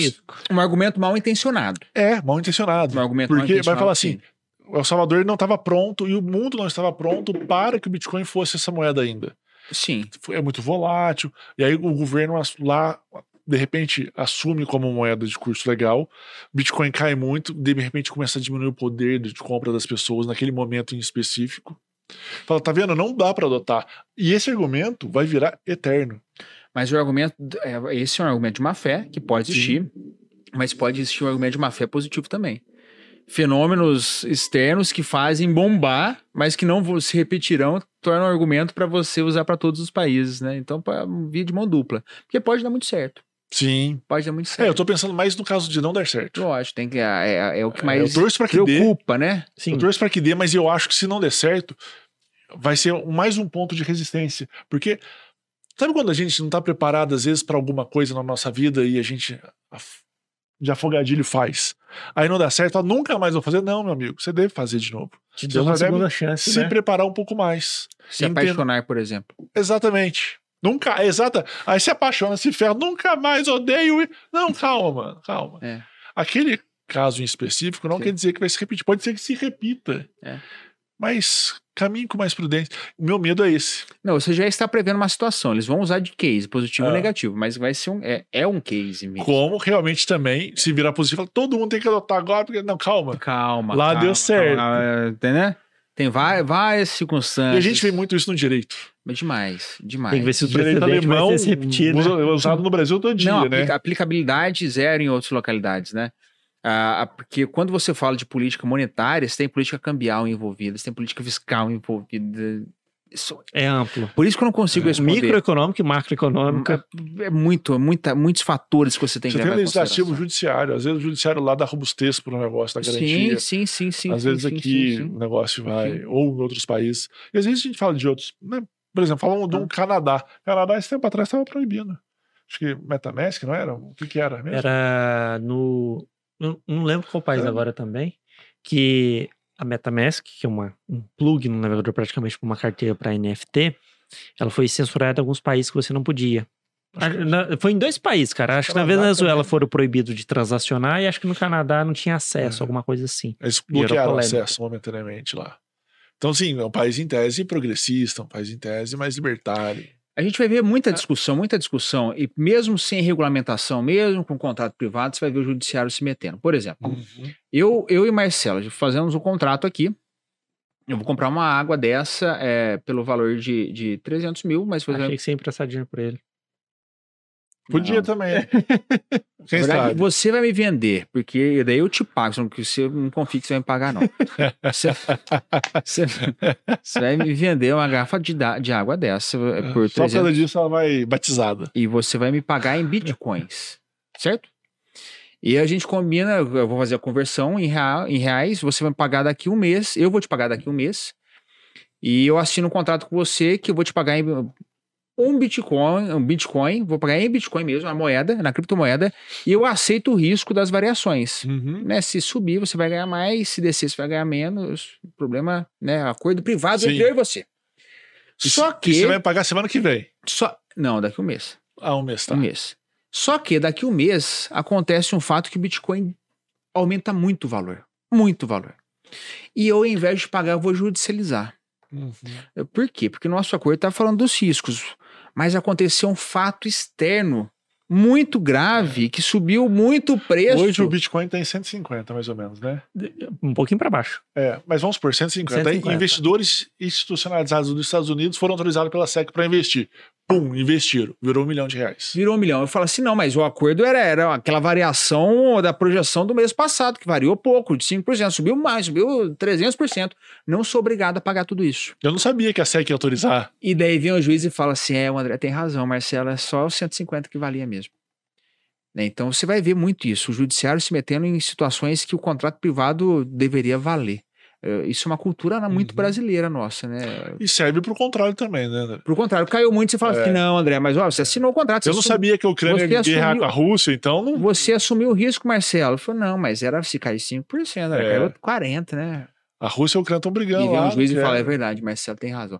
Então é muito difícil essas questões no Brasil que envolvem o judiciário de, e desestimulam um pouco esses contratos com Bitcoin, né? Ou E- outras criptomoedas. E é o contrato, cara, um pouco eu- do eu contrato acho inteligente que- que- também. É, contrato de Entra muito nisso, que em tese a gente vai sair do judiciário, Entra mesmo. mas não impede de você judicializar. Uhum. Porque o contrato inteligente basicamente é: se você está vendendo a água, eu entreguei a água, e aí vai ser um dos termos lá que você só coloca: entregou a água? Sim. Está na qualidade? Sim. Pague-se. Acabou. Então não tem muito mais intermediário e, e relações conflitantes, porque nós estabelecemos as regras antes do negócio. E é um mecanismo que o computador faz automaticamente. auto-executado Ele já tira da sua de carteira o dinheiro e passa para minha automaticamente. Mas e, na- e- e nas Desde- compras a prazo parceladas? Então, ele vai, o seu Ele dinheiro é fica programável. parado. Ele, é, fica parado na sua carteira, Uhum. protegido, bloqueado para o meu pagamento. Ah, ok. Né? Não fica meio que solto na sua carteira, ele fica bloqueado para o futuro Ele pagamento. vai ficar bloqueado para futuro. Mas isso, mas isso é, é bom ou é ruim? É, ru, é bom para o credor e péssimo para mim, se eu quisesse Porque você manipular poderia esse girar dinheiro. o dinheiro para outras coisas. Exatamente. Vai ficar travado. né? Ah, mas é um risco do. É. Não, porque se Aliás, tá não, isso travado, é eu pago agora de uma do vez, eu próprio sistema. Mas, mas você também pode combinar o contrário. Você pode combinar deixa solto. É. Eu não tenho garantia de que você vai me pagar. Que o deixa solto, que é a vontade de comprar crédito é isso. É, você vai manipulando É. o dinheiro para pagar depois. Mas às vezes você também quer deixar o, Deixar o preso, Ethereum agora. preso. Não, mas às vezes você quer deixar pro futuro porque você não sabe se eu vou te entregar a mercadoria. Hum, ok. Então, na hora que eu te entrego a mercadoria, você coloca o ok, o dinheiro é transferido. Então fica com essa condição é, de, de legal. entrega de legal, mercadoria. Legal. E aí a gente escolhe, claro. Eu falo assim, então tá, já que vai ser livre, eu, eu pressuponho que você vai ter o capital para me entregar lá na data, então vai ter um ágio maior. A mercadoria custa mais caro porque eu tô correndo um risco maior. Sim. Ah, não, o dinheiro já está bloqueado lá, então a mercadoria cai um pouco porque eu sei que você vai me pagar se eu te entregar o que foi combinado. Mas a gente faz isso o tempo todo com real. Né? Sim, com contrato de compra e venda toda hora. Mas o que eu falo é, em tese não era para judicializar. Não, não era. Mas vai e, ter. e vai ter. Você sabe que vai ter. Vai e ter. vai ter judicialização do Não, negócio. Sim, isso é verdade. É, o que me lembra dessa questão que vocês estão falando, de cada hora, às vezes, a vantagem virar para um lado, eu, eu nunca esqueci disso da, da época da, da, da faculdade. É, é porque a análise, pelo fato dela ser contextual, é, eu não lembro quem falou isso, mas resumiu a, a frase perfeitamente. Aquela ideia de mudou o horizonte, mudou a verdade. É como eu encaixar o que tá lá atrás ou talvez o que tá lá à frente aqui. E aí, praticamente, eu acho que até escapa da, da área é, é, econômica e, e cai, infelizmente, no- pelo fato que o judiciário é um órgão hermenêutico, praticamente, nessa questão. E aí envolve outra área de formação. Uhum. Então, eu. O que eu, o que eu quero dizer com, com tudo isso? Teoricamente, todos os contratos teriam que ser muito extensos para se prever tudo. Assim, entre aspas, tudo, é impossível. Não sei como resolver isso. Aí entra aquela questão da regulação máxima ou mínima. Como essa mínima vai ajudar no privado depois. Porque na hora que você regula minimamente também, significa dizer que você vai deixar o judiciário estabelecer o que ele quiser. Também. É outro risco. Você não acha que há essa possibilidade? Regulei muito mínimo. Situações N vão acontecer relacionadas a isso. E todas vão aportar no judiciário, que não vai ter regra específica. Dá um mínima. exemplo. Você colocou, ah, moedas podem existir, criptomoedas podem existir no Brasil. Ok. Aí qualquer coisa, eu vou tentar fazer um nego- esse negócio com você, eu vou pro judiciário. Não, eu, eu- O judiciário tem que falar. A tese seria: não me cabe. Que negócio que você fez? Então, mas o judiciário não vai falar isso. O judiciário vai falar assim, "Ca- me cabe, me cabe. Deveria, deveria, É. deveria. Se eu não me engano. O judiciário é, deveria falar assim: deixa eu ver o contrato de vocês, que às vezes o contrato não precisa ser a folha de papel, né? Às vezes mensagem do WhatsApp ou só Sim. aquela transação que você fez. Deixa eu ver, alguém feriu? Não feriu. Cumpra-se o contrato. Esse deveria ser o papel do judiciário. Acho que, acho que o Lenny Streck fala que a pior Le- coisa que existiu pra humanidade foi Durkheim. Não tenho certeza se, Cara, se os que dois são esses do dois. Lenny Streck, ele fala assim, a van- ele- que é uma coisa que ele fala muito, ele fala assim, judicializar é bom porque você posiciona o judiciário em algum lugar. Ele fala que o ativismo judicial que é péssimo. Não, então, aí ele Então, comenta, você, ele comenta judicializa, isso. você pode judicializar e falar É. assim: compra-se o contrato. Deveria É. ser assim. Por que, que ele fala isso? Porque ele fala que o Durkheim sai desse positivismo que a gente tem, de normas específicas estabelecidas, para que se buscar a justiça. E na hora que você fala que vai buscar a justiça, Nossa, o juiz diz o que quiser. Porque para ele é, muito o justo dele. subjetivo, É Então, fala assim. É. o- Durkheim arrebentou com o mundo na hora que ele falou que todo mundo tinha que buscar o que é justo. Porque o que é justo para mim não é justo para você. Mas o Durkheim fundamenta e pô- autoriza que a gente estabeleça isso. É, a justiça no campo perfeito. Aí ele moral falou assim, ele né? falou assim, antes era melhor ter uma lei injusta, cumprida por todos, do que em tese ter uma lei que não é cumprida por ninguém. Mesmo justa.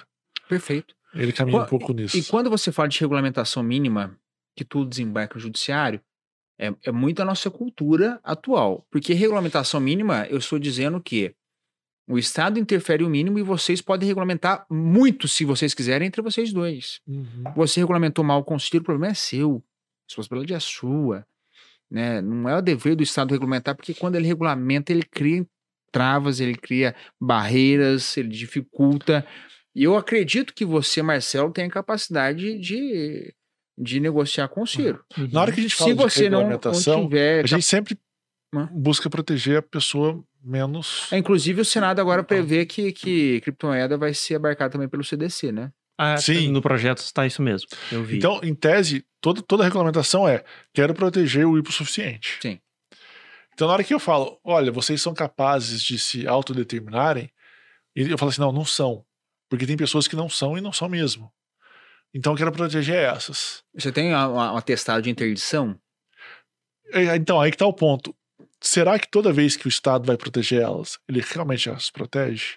Ou será que ele cria uma deturpação no sistema tão grande que essas pessoas acabam sendo excluídas do sistema e não protegidas?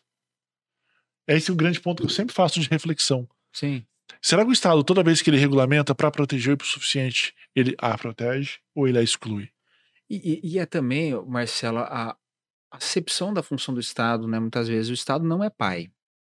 O Estado não é seu pai. O Estado não pode permitir abusos Uhum. sociais, crimes que aconteçam. Mas não tem que te pegar no colo de proteger. Né? Eu, eu tenho muito comigo que a responsabilidade humana ela existe. Sim. Né? Uns mais preparados que os outros, mas a não ser que você seja alguém com atestado clínico de, de hipossuficiência É. cognitiva, você é responsável pelos seus É. atos. Ah, mas eu sou hipossuficiente no- do ponto de vista informacional, ele tem mais informação do que eu. Uhum. Você tinha que ter procurado mais informação para fazer o negócio. Sim. Sabe por que Não, eu tô eu comentando isso? concordo que hoje a nossa curiosidade por diminuiu para procurar informações e se proteger no seu próprio negócio diminuiu. Acho que antigamente era, era muito maior. E, e essa questão é, das pessoas regularem si, até porque nós três que temos formação jurídica, e, e puxando até para o Lenin Streck de novo, ele fala uma coisa que eu gosto muito. Ele fala assim: ó, política, economia e, e moral criam direito. Depois que se cria o direito, ele, ele se desgarra desses três e pode se se pôr contra eles, teoricamente, para fazer a ponte. É, e aí tem que fazer o paralelo entre de que o campo privado ele é muito mais mutável e o direito ele não é tão mutável, mas ele te dá aquele mínimo de segurança para não se é, eu não estou sabendo me expressar aqui agora. Porque a ideia é que, vamos supor, mesmo numa sociedade totalmente privada, porque a gente sabe que tem um marco ali de criação do Estado, foi Westfália, se não me engano, é, o direito teria que se prevalecer nessa sociedade totalmente privada pelo fato desses outros três fatores serem muito instáveis. Uhum. Para você ter, é, até que a gente fala assim, o direito mandando na gente e não a gente mandando o direito, porque senão que- do que, que adiantaria Uhum. ter o jurídico? É, Só vou voltar um pouquinho nessa parte da exclusão rapidinho. Sim, justamente por causa dessa questão. É. Protege. Quem protege? O Estado ou o direito que É. protege? A lei de superendividamento. Em tese é uma lei muito legal. Fala assim, nossa, essa lei é legal, vai proteger a pessoa que é super endividada, que não tem um controle, que por alguma diversidade da vida se endividou demais. Essa lei coloca assim, de uma forma geral. Se você, instituição financeira, perceber que a pessoa está super endividada, você pode negar para ela empréstimo ou qualquer coisa do gênero. Na hora que a instituição financeira faz isso, porque antigamente fala assim, você não pode ficar negando empréstimo, porque isso é crime. Se a pessoa tem a possibilidade de receber o empréstimo, empreste. Sim. Na hora que você nega, você faz o que com essa pessoa? Você exclui. Você não protege, você exclui. Você joga ela pra quê? Pra idiota. Essa pessoa vai É. pegar dinheiro. Só que na hora que você tira da instituição financeira, fala assim: ah, mas a instituição é malzona, vai roubar todo mundo. É, mas o cara mata. A instituição não mata. Você pode rediscutir o contrato na justiça, fazer o que você quiser. Na hora que você exclui esse endividado, e você exclui sem criar mecanismos pra ele. Sim. Fala assim: não, você vai ter que então fazer um É o efeito de- não previsto. você vai ter que fazer um curso de educação financeira, você vai ser tutelado por cinco anos, com a galera fiscalizando sua conta, pra saber que você pode gastar. Não faz nada disso. Não tô falando que tem que fazer. Não, não, Mas- seria horrível se fizesse. É. Mas você só fala assim: o banco pode negar e você fica por aí. Ele tá excluindo, ele não tá protegendo. É que eu, A, a ideia que você quer, como o direito pegar, a, abarcar a todos sem criar isso que você quer dizer? Eu quero dizer que às vezes o proteger demais, você não protege, você exclui. Sim. Você não Ah, tá, tá, protegendo, entendi. você tá excluindo. Ah, não, eu vou proteger o suficiente. Eu vou proteger o endividado porque ele Viajei. não pode. Não, você não tá protegendo, você tá excluindo às vezes. Eu acho que às vezes é isso. E eu acho, ah, você tem que. Acho, só que eu acho que o legislador, e eu acho que esse é um grande problema do legislador, do judiciário de modo geral. Eles não pensam para frente. Eles pensam apenas aquele, por exemplo, decisões de STF. O cara não vai pensar o desdobramento dessa decisão. É isso que eles tinham que conversar lá. Sim. Fala, vamos decidir, vamos imaginar que a gente está decidindo que é proibido caneca. Como é que vai funcionar o mundo sem a caneca? Aí eles ficam lá dois, dois dias viajando isso. Para ver se realmente tem que definir que vai excluir a caneca ou não. Eles não fazem isso. Eles só fazem assim: está excluída a caneca. Ponto. Ponto. Por exemplo, vou dar um exemplo meio imbecil aqui. É, financiamento de empresas. Está proibido. Eles nem pensaram nada. Só está proibido. É inconstitucional. É. Aí o Congresso falou, fechou, mano. Galera quer bilhões na minha conta. Público. Você fala pelo fundão? É. É. Entendeu? No- o, o judiciário ele tinha que pensar, os caras tinham que sentar e falar assim: e se a gente proibir, o que vai acontecer? Ah, vai acontecer Proibir, isso. vai ter isso, caixa isso. 2. Eles vão continuar doando, mas caixa 2. Exato, não pensa.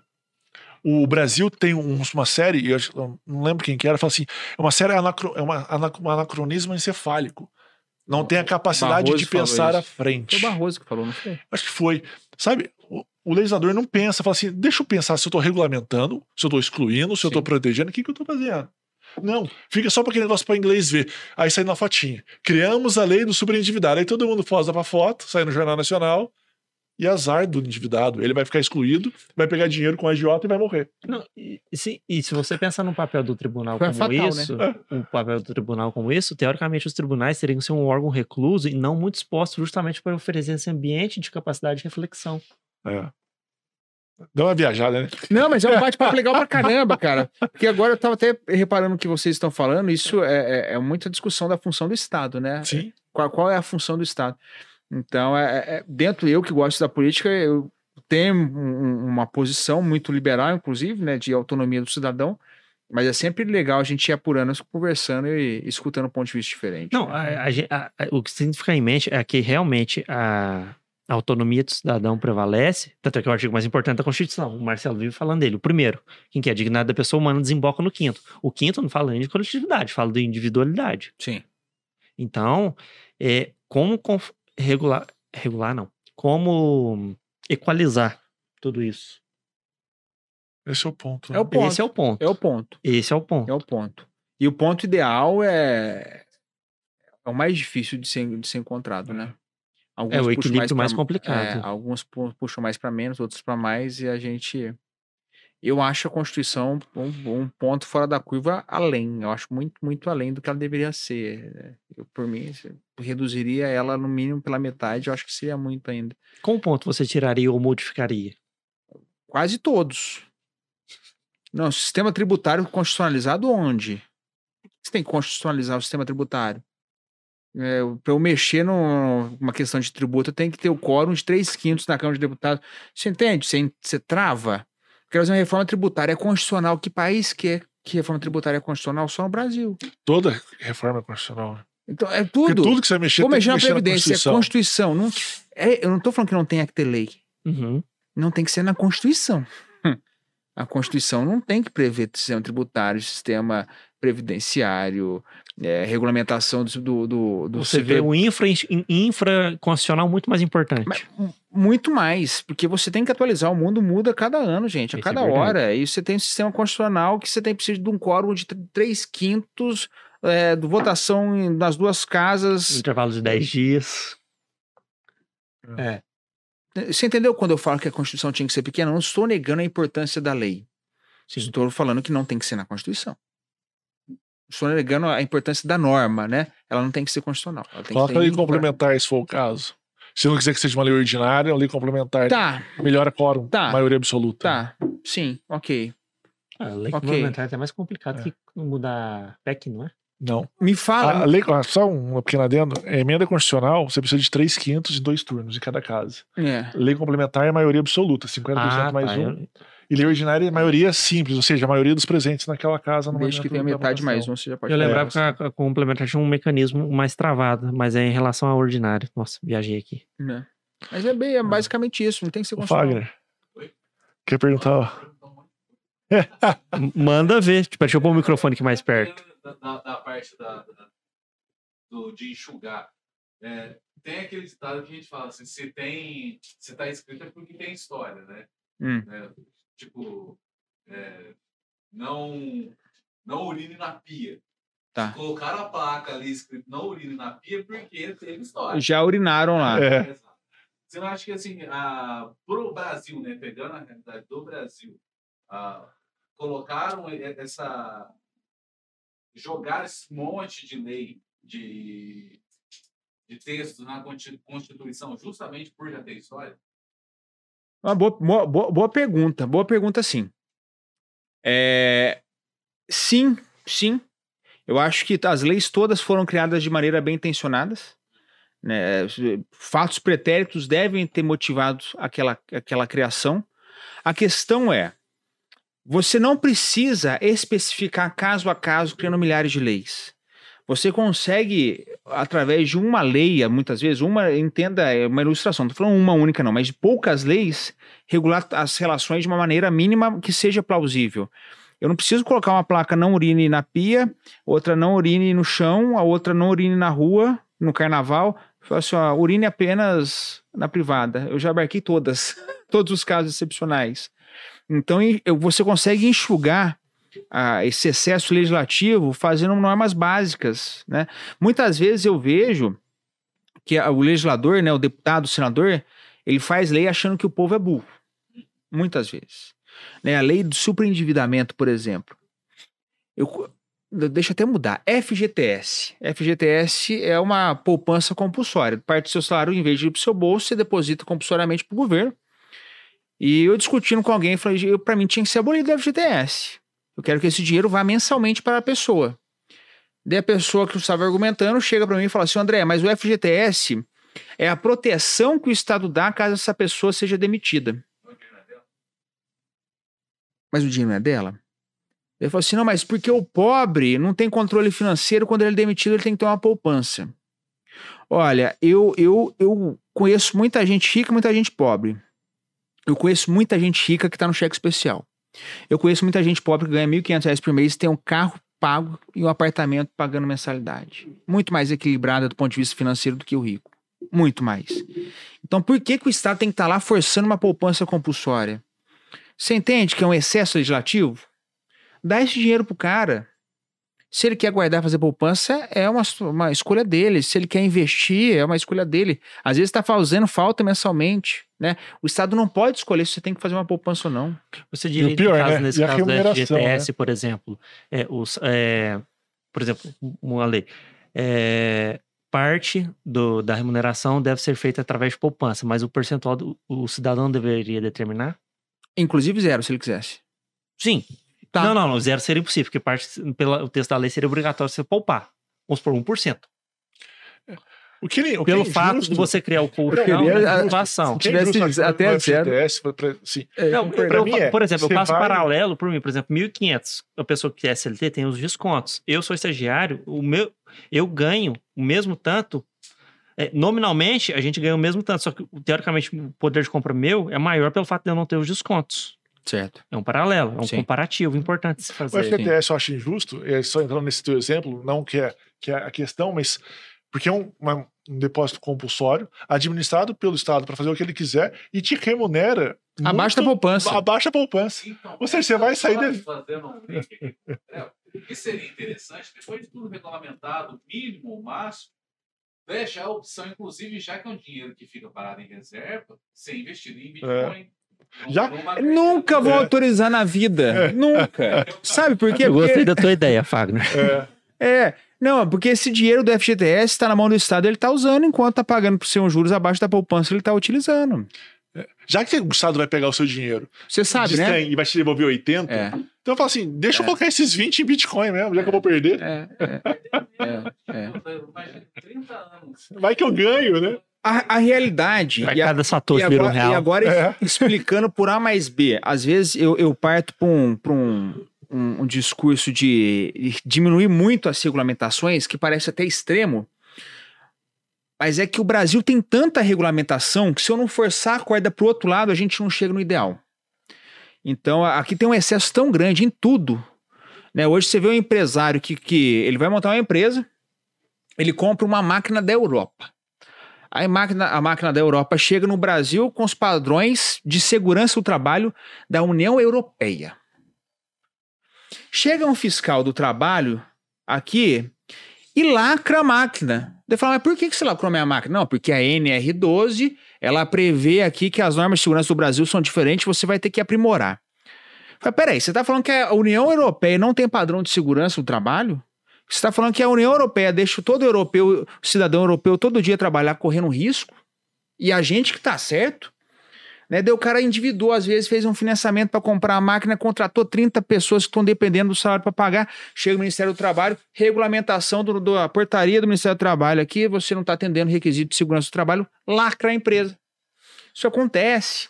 Então eu, eu, eu puxo a corda pro outro lado Porque a gente tá tão extremado com excesso de regulamentação que a gente, para chegar no ideal, eu tenho, tenho que realmente jogar. Opa, eu fico bravo, vocês jogar pro outro lado.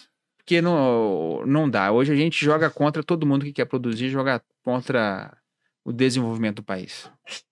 É, eu acho muito. Assim, ó, entrando, vou passar para o Fagner novamente. Tá, tá melhorando a questão da, das empresas e tal. Mas é injusto, você quer, quer, criar uma empresa, e às vezes você não quer criar uma MEI, você quer criar uma empresa pequenininha. Aí você tem que ter um contador pago mensalmente, mas você fala assim, mas eu ainda nem comecei. É. Eu tô tomando prejuízo, eu tô, tô é. que, você não tem nem a renda direito. Não é. tem nem renda. Tem que pagar contador porque eu não Isso. dou conta de fazer a, a parte tributária da minha empresa, porque é tão cheio de senão, é. que é capaz de eu cair numa malha fina ou cair em alguma coisa e tem que pagar uma multa gigantesca e me inviabiliza. Perfeito, perfeito. É, e isso impede as pessoas de tentarem empreender. A gente vê muito isso, né? Ah, é. e, assim, e parece que eles, eles pensam muito a longo prazo, esquece um pouco do curto, né? É, enche de leis, de de normas, mas num país que 50% da população não tem nem saneamento básico. Né? Sabe? O acesso à educação, acesso a um monte de coisa. Então parece que eles estão pensando lá na frente. Perfeito, cara. Básico, é isso. não chegou ainda. É isso. Então, assim, o... Falei, vamos, vamos dar um reset. Vamos, ver, vamos pegar o básico, deixar todo mundo mais ou menos é, com o um mínimo de dignidade, para depois a gente tipo, é. Que é um exemplo de regulamentação do Estado que você vai ver na prática, assino que ó, tá gravando, né? É, pode gravar. Que vai ser. não precisa cortar. tá gravando, pode gravar. É isso. Não, eu quero, quero que fique registrado. É, que é uma, uma lei, uma regulamentação muito bem intencionada, mas vai ser um desastre. Piso salarial da enfermagem. Piso salarial. Votaram o piso salarial, agora o piso salarial de um enfermeiro passou para 4 mil e de cabeça me fugiu. 4 mil, quase 4.400 reais. Obrigatório por lei. A Santa Casa de Pós de Caldas já, já soltou um comunicado falando que o custo mensal da Santa Casa vai aumentar por mês 750 mil reais. Ano dá 9 milhões. Esse dinheiro vai sair da onde? Certo? Mas Santa Casa, setor público, vai sair de algum lugar. Vamos para o plano de saúde. Se tem, alguém tem plano de saúde, não precisa responder. Alguém está assistindo a gente tem plano de saúde. O preço do plano de saúde vai subir.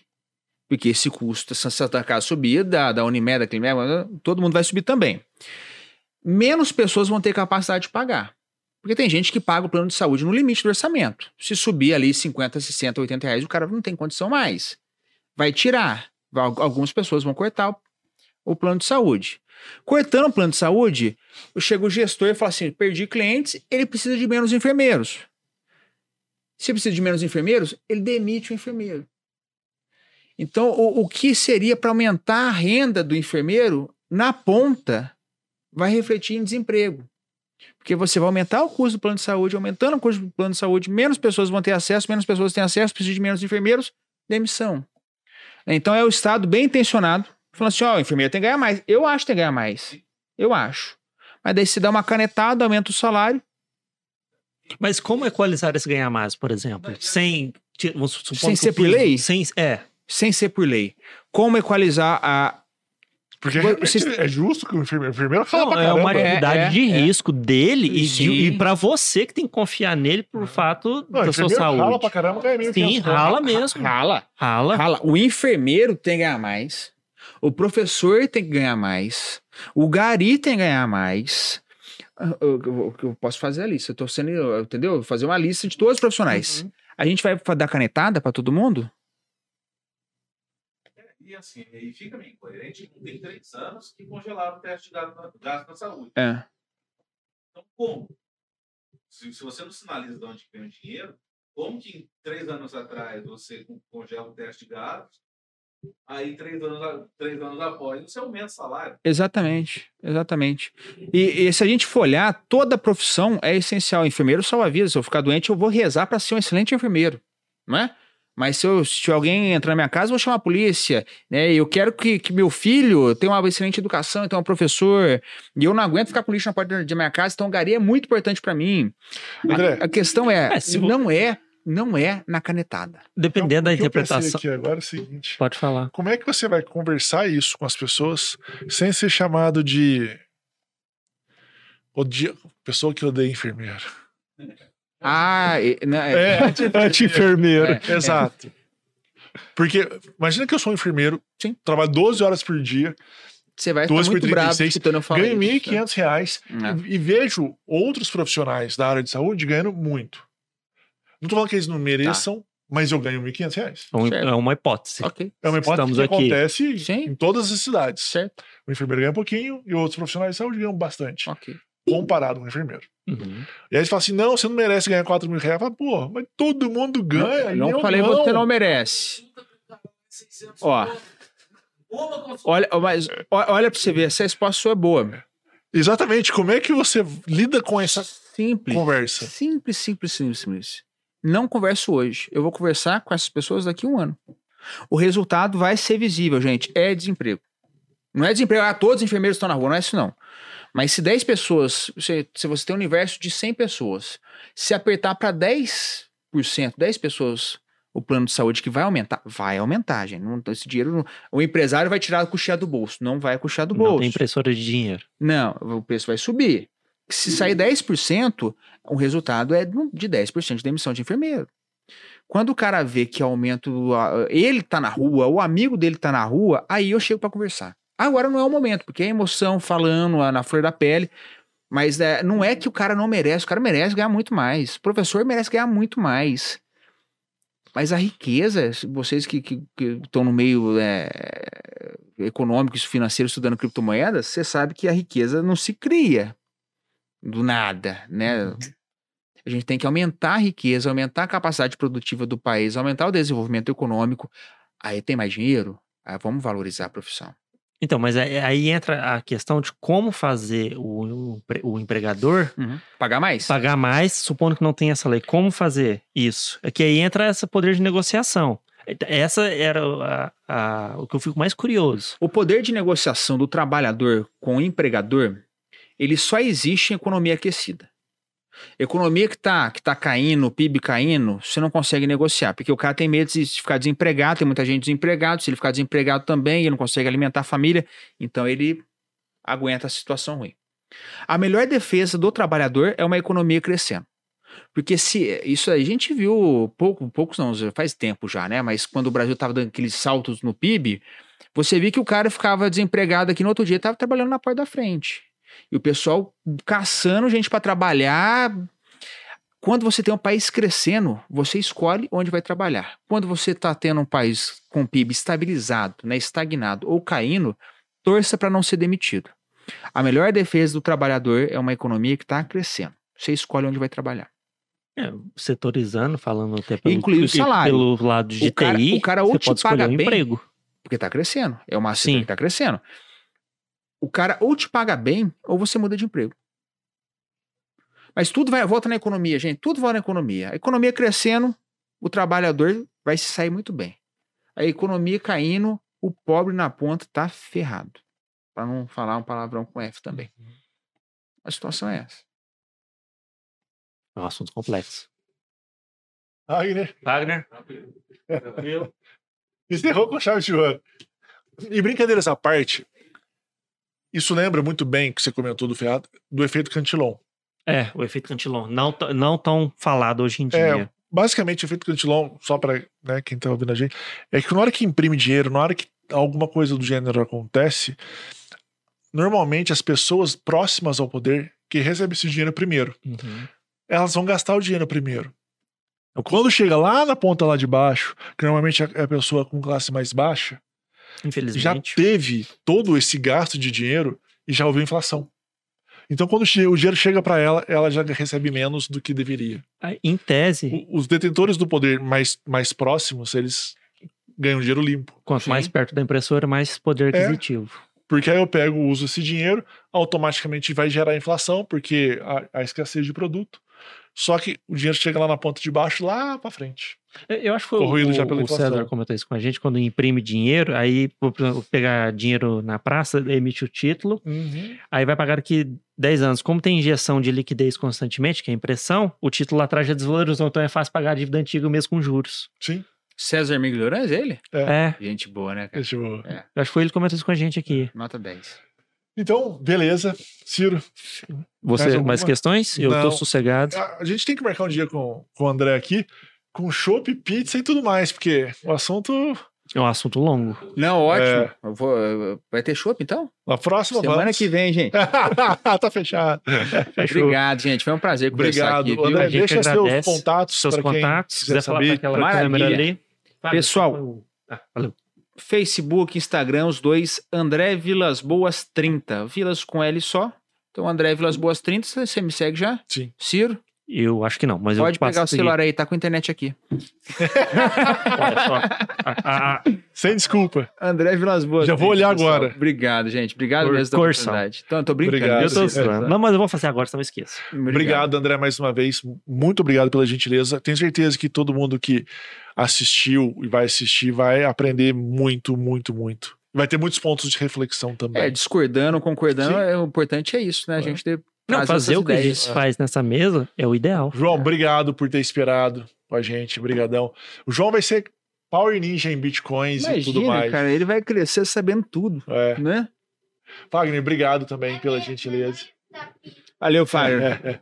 Valeu, Ciro. Obrigado Fechou? também. Obrigado vocês todos, Fagner, João em especial, pessoal, e that's all folks, até a próxima. Falou! Tchau, tchau. Abraço.